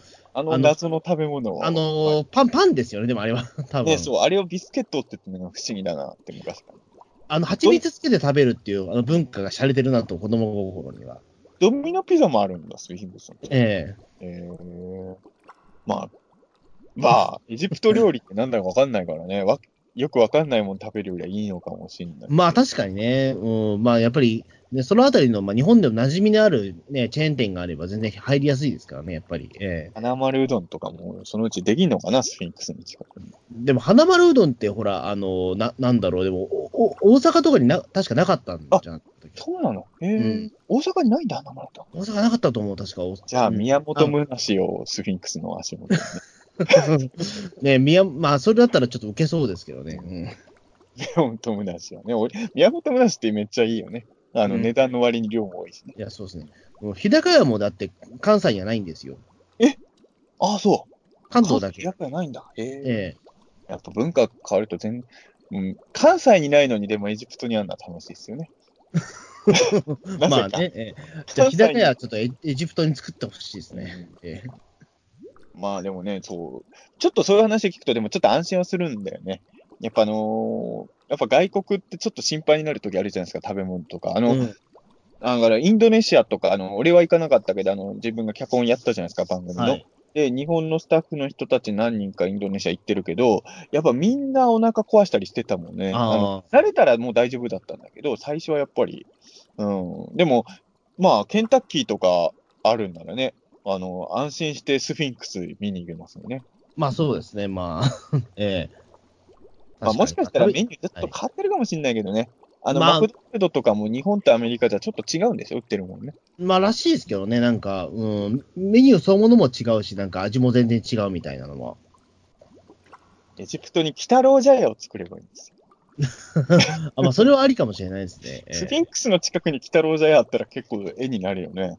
えいや、なるけど、なる、なるけどですよね。ええ妖怪と精霊でなんか交流してる感があって、なんかいいんじゃない？ええね。うーん。ねえ、ねえ、まあ、エジプトはね、だからまあ、なんか、まあ、比較的やっぱ観光地なんでしょうね、スフィンクスの前ですかね、やっぱり、ええ。っていうことを考えるスフィンクスはみんな見たいもんね、そらね。うん生きてるそうね、うーん。ね、今のだって、その、東京都知事の小池百合子さんは確か、ね、スフィンクス登ってますもんね、確かね。あ、そうなの？へえ。え。スフィンクスに登ったの？確かスフィンクス登ったはずですよ。ええ。何のために？いや、なんかやっぱりその、お思い出作りじゃないですけど、ええ海外留学をしてるときに登ったらしいですけど、ええあ、普通に観光としてね。観光として、えなんかザイルとか使って登っちゃったのかと思う。え いやいやいや、まあ普通に、ええでもなんか女性では珍しかったらしいですね、当時でもね。えー、冒険家みたいなね。そう、うん。ねということで、えー次回、P でね、はい。感想会ということでね。そうですね。はい次回が、えーっと、あ、22日ですか？あ、23日？じゃねえ、16日か。16日。2月はもう2回ぐらい放送あと、16日が P で、その翌週23日。はい。が、まあはい2月終わりかな。その翌週もまだ2月？こ今年ウルー年なんだよね。あでも、あの、つその翌週はもう、えーっと、3月に入ってるんで、3月1日で。ええってことはそこから2週ぐらい休みが入っちゃって。おそらくですけど、3月1日と3月8日がお休みじゃないかな。え、ってことは、えっ、とさ、3月の放送できる話は2話か3話ぐらいってこと？うん、そうですね。さ3月は今、カレンダー見たら3、15、22、29ですかね。この3回。じゃあその3回、だから P と、P の次何あるか分かんないけど、P の次のお話の後、その3回が最終3部作みたいな。ってことは2月のラストの話でちょっと最終章につながる話、そろそろやらないと。うんいや、そう下手すりゃ。最後の通常回が P かもしれないのか。まあ、そうかもしれないですね。まあ P もなんか西洋妖怪とのつながりあるとしたら、もうすでに実は来週から最終章なのかもね。まあ、そろそろでも畳みかけないと、本当間に合わなくなる可能性が。うん。でも、だとしたら最後の通常回の時が、今回になっちゃう、天の弱になっちゃうんですか？うん。あの、ルパンレンジャー対パトレンジャーの最後の通常怪人は、あの、クリスマスに鮭を流行らせようとした怪人でしたからね。あのまあでもね、せ戦隊ものはでもやっぱあれですもんね、1月に終了だから、なかなそのかね。その後はボス級怪人しか残ってなかったんで、最後の通常怪人、これかってなりましたけどね。うん、それにね。近いですよね、ある意味ね。うん天の弱がもし最後の通常回だとしたら。ああ、でもそう考えるともう本当にそうか。あと、うんあと5回か残り。そうですね、2月の後半というか、そのね、23の週は僕は、あの、広島に行ってるので、もしかしたら、あの、ね、あの、すごい遠距離で収録するかもしれないです。わかんないけど。広島にいるの、日曜日は。えーっと、に広島です、日曜日。はい。ああ。なんか帰り境港寄ることしてんでしょ？あ、ほんまあ、それはもうちょっと決めてます、今、心の中で。え場合によっては境港と調布で収録まあえなるかもしれないです、マジで。場合によってはね。それだとしたら、でもなんかあれですよね。なんか、あの、水木しげる先生の声が入ってくるかもしれないですよね。ああ。水木その、境港と調布で繋いだらなんか、確かにええちょっとあの、二つだけどなんかバミューダトライアングル感がありますね。その二つで。あのそそこの間だけですごい、水木先生の魂が復活して、ちょあっと参加してくれるかもしれないですよ、収録に。これはちょっと、まあ、まだね、それが、そのタイミングでできるかどうかわかんないけど、ちょっとそうなったら、それはそれで素敵な話、それはそれでなんかテンション上がりますよね。ええいい話ですね。本当に、でももう本当に 俺は境港で中澤さんは調布でっていう。えいいですね、それはね。いや、本当残りわずかですけどね、ええちょっと来週の、ピ来週、もう来週っていうかあれか、もう日付的には明日なんですね。えそうなんですわ。はい。土曜になってるからね。はい。ということで、はい。次回もよろしくお願いします。はい、どうもありがとうございました。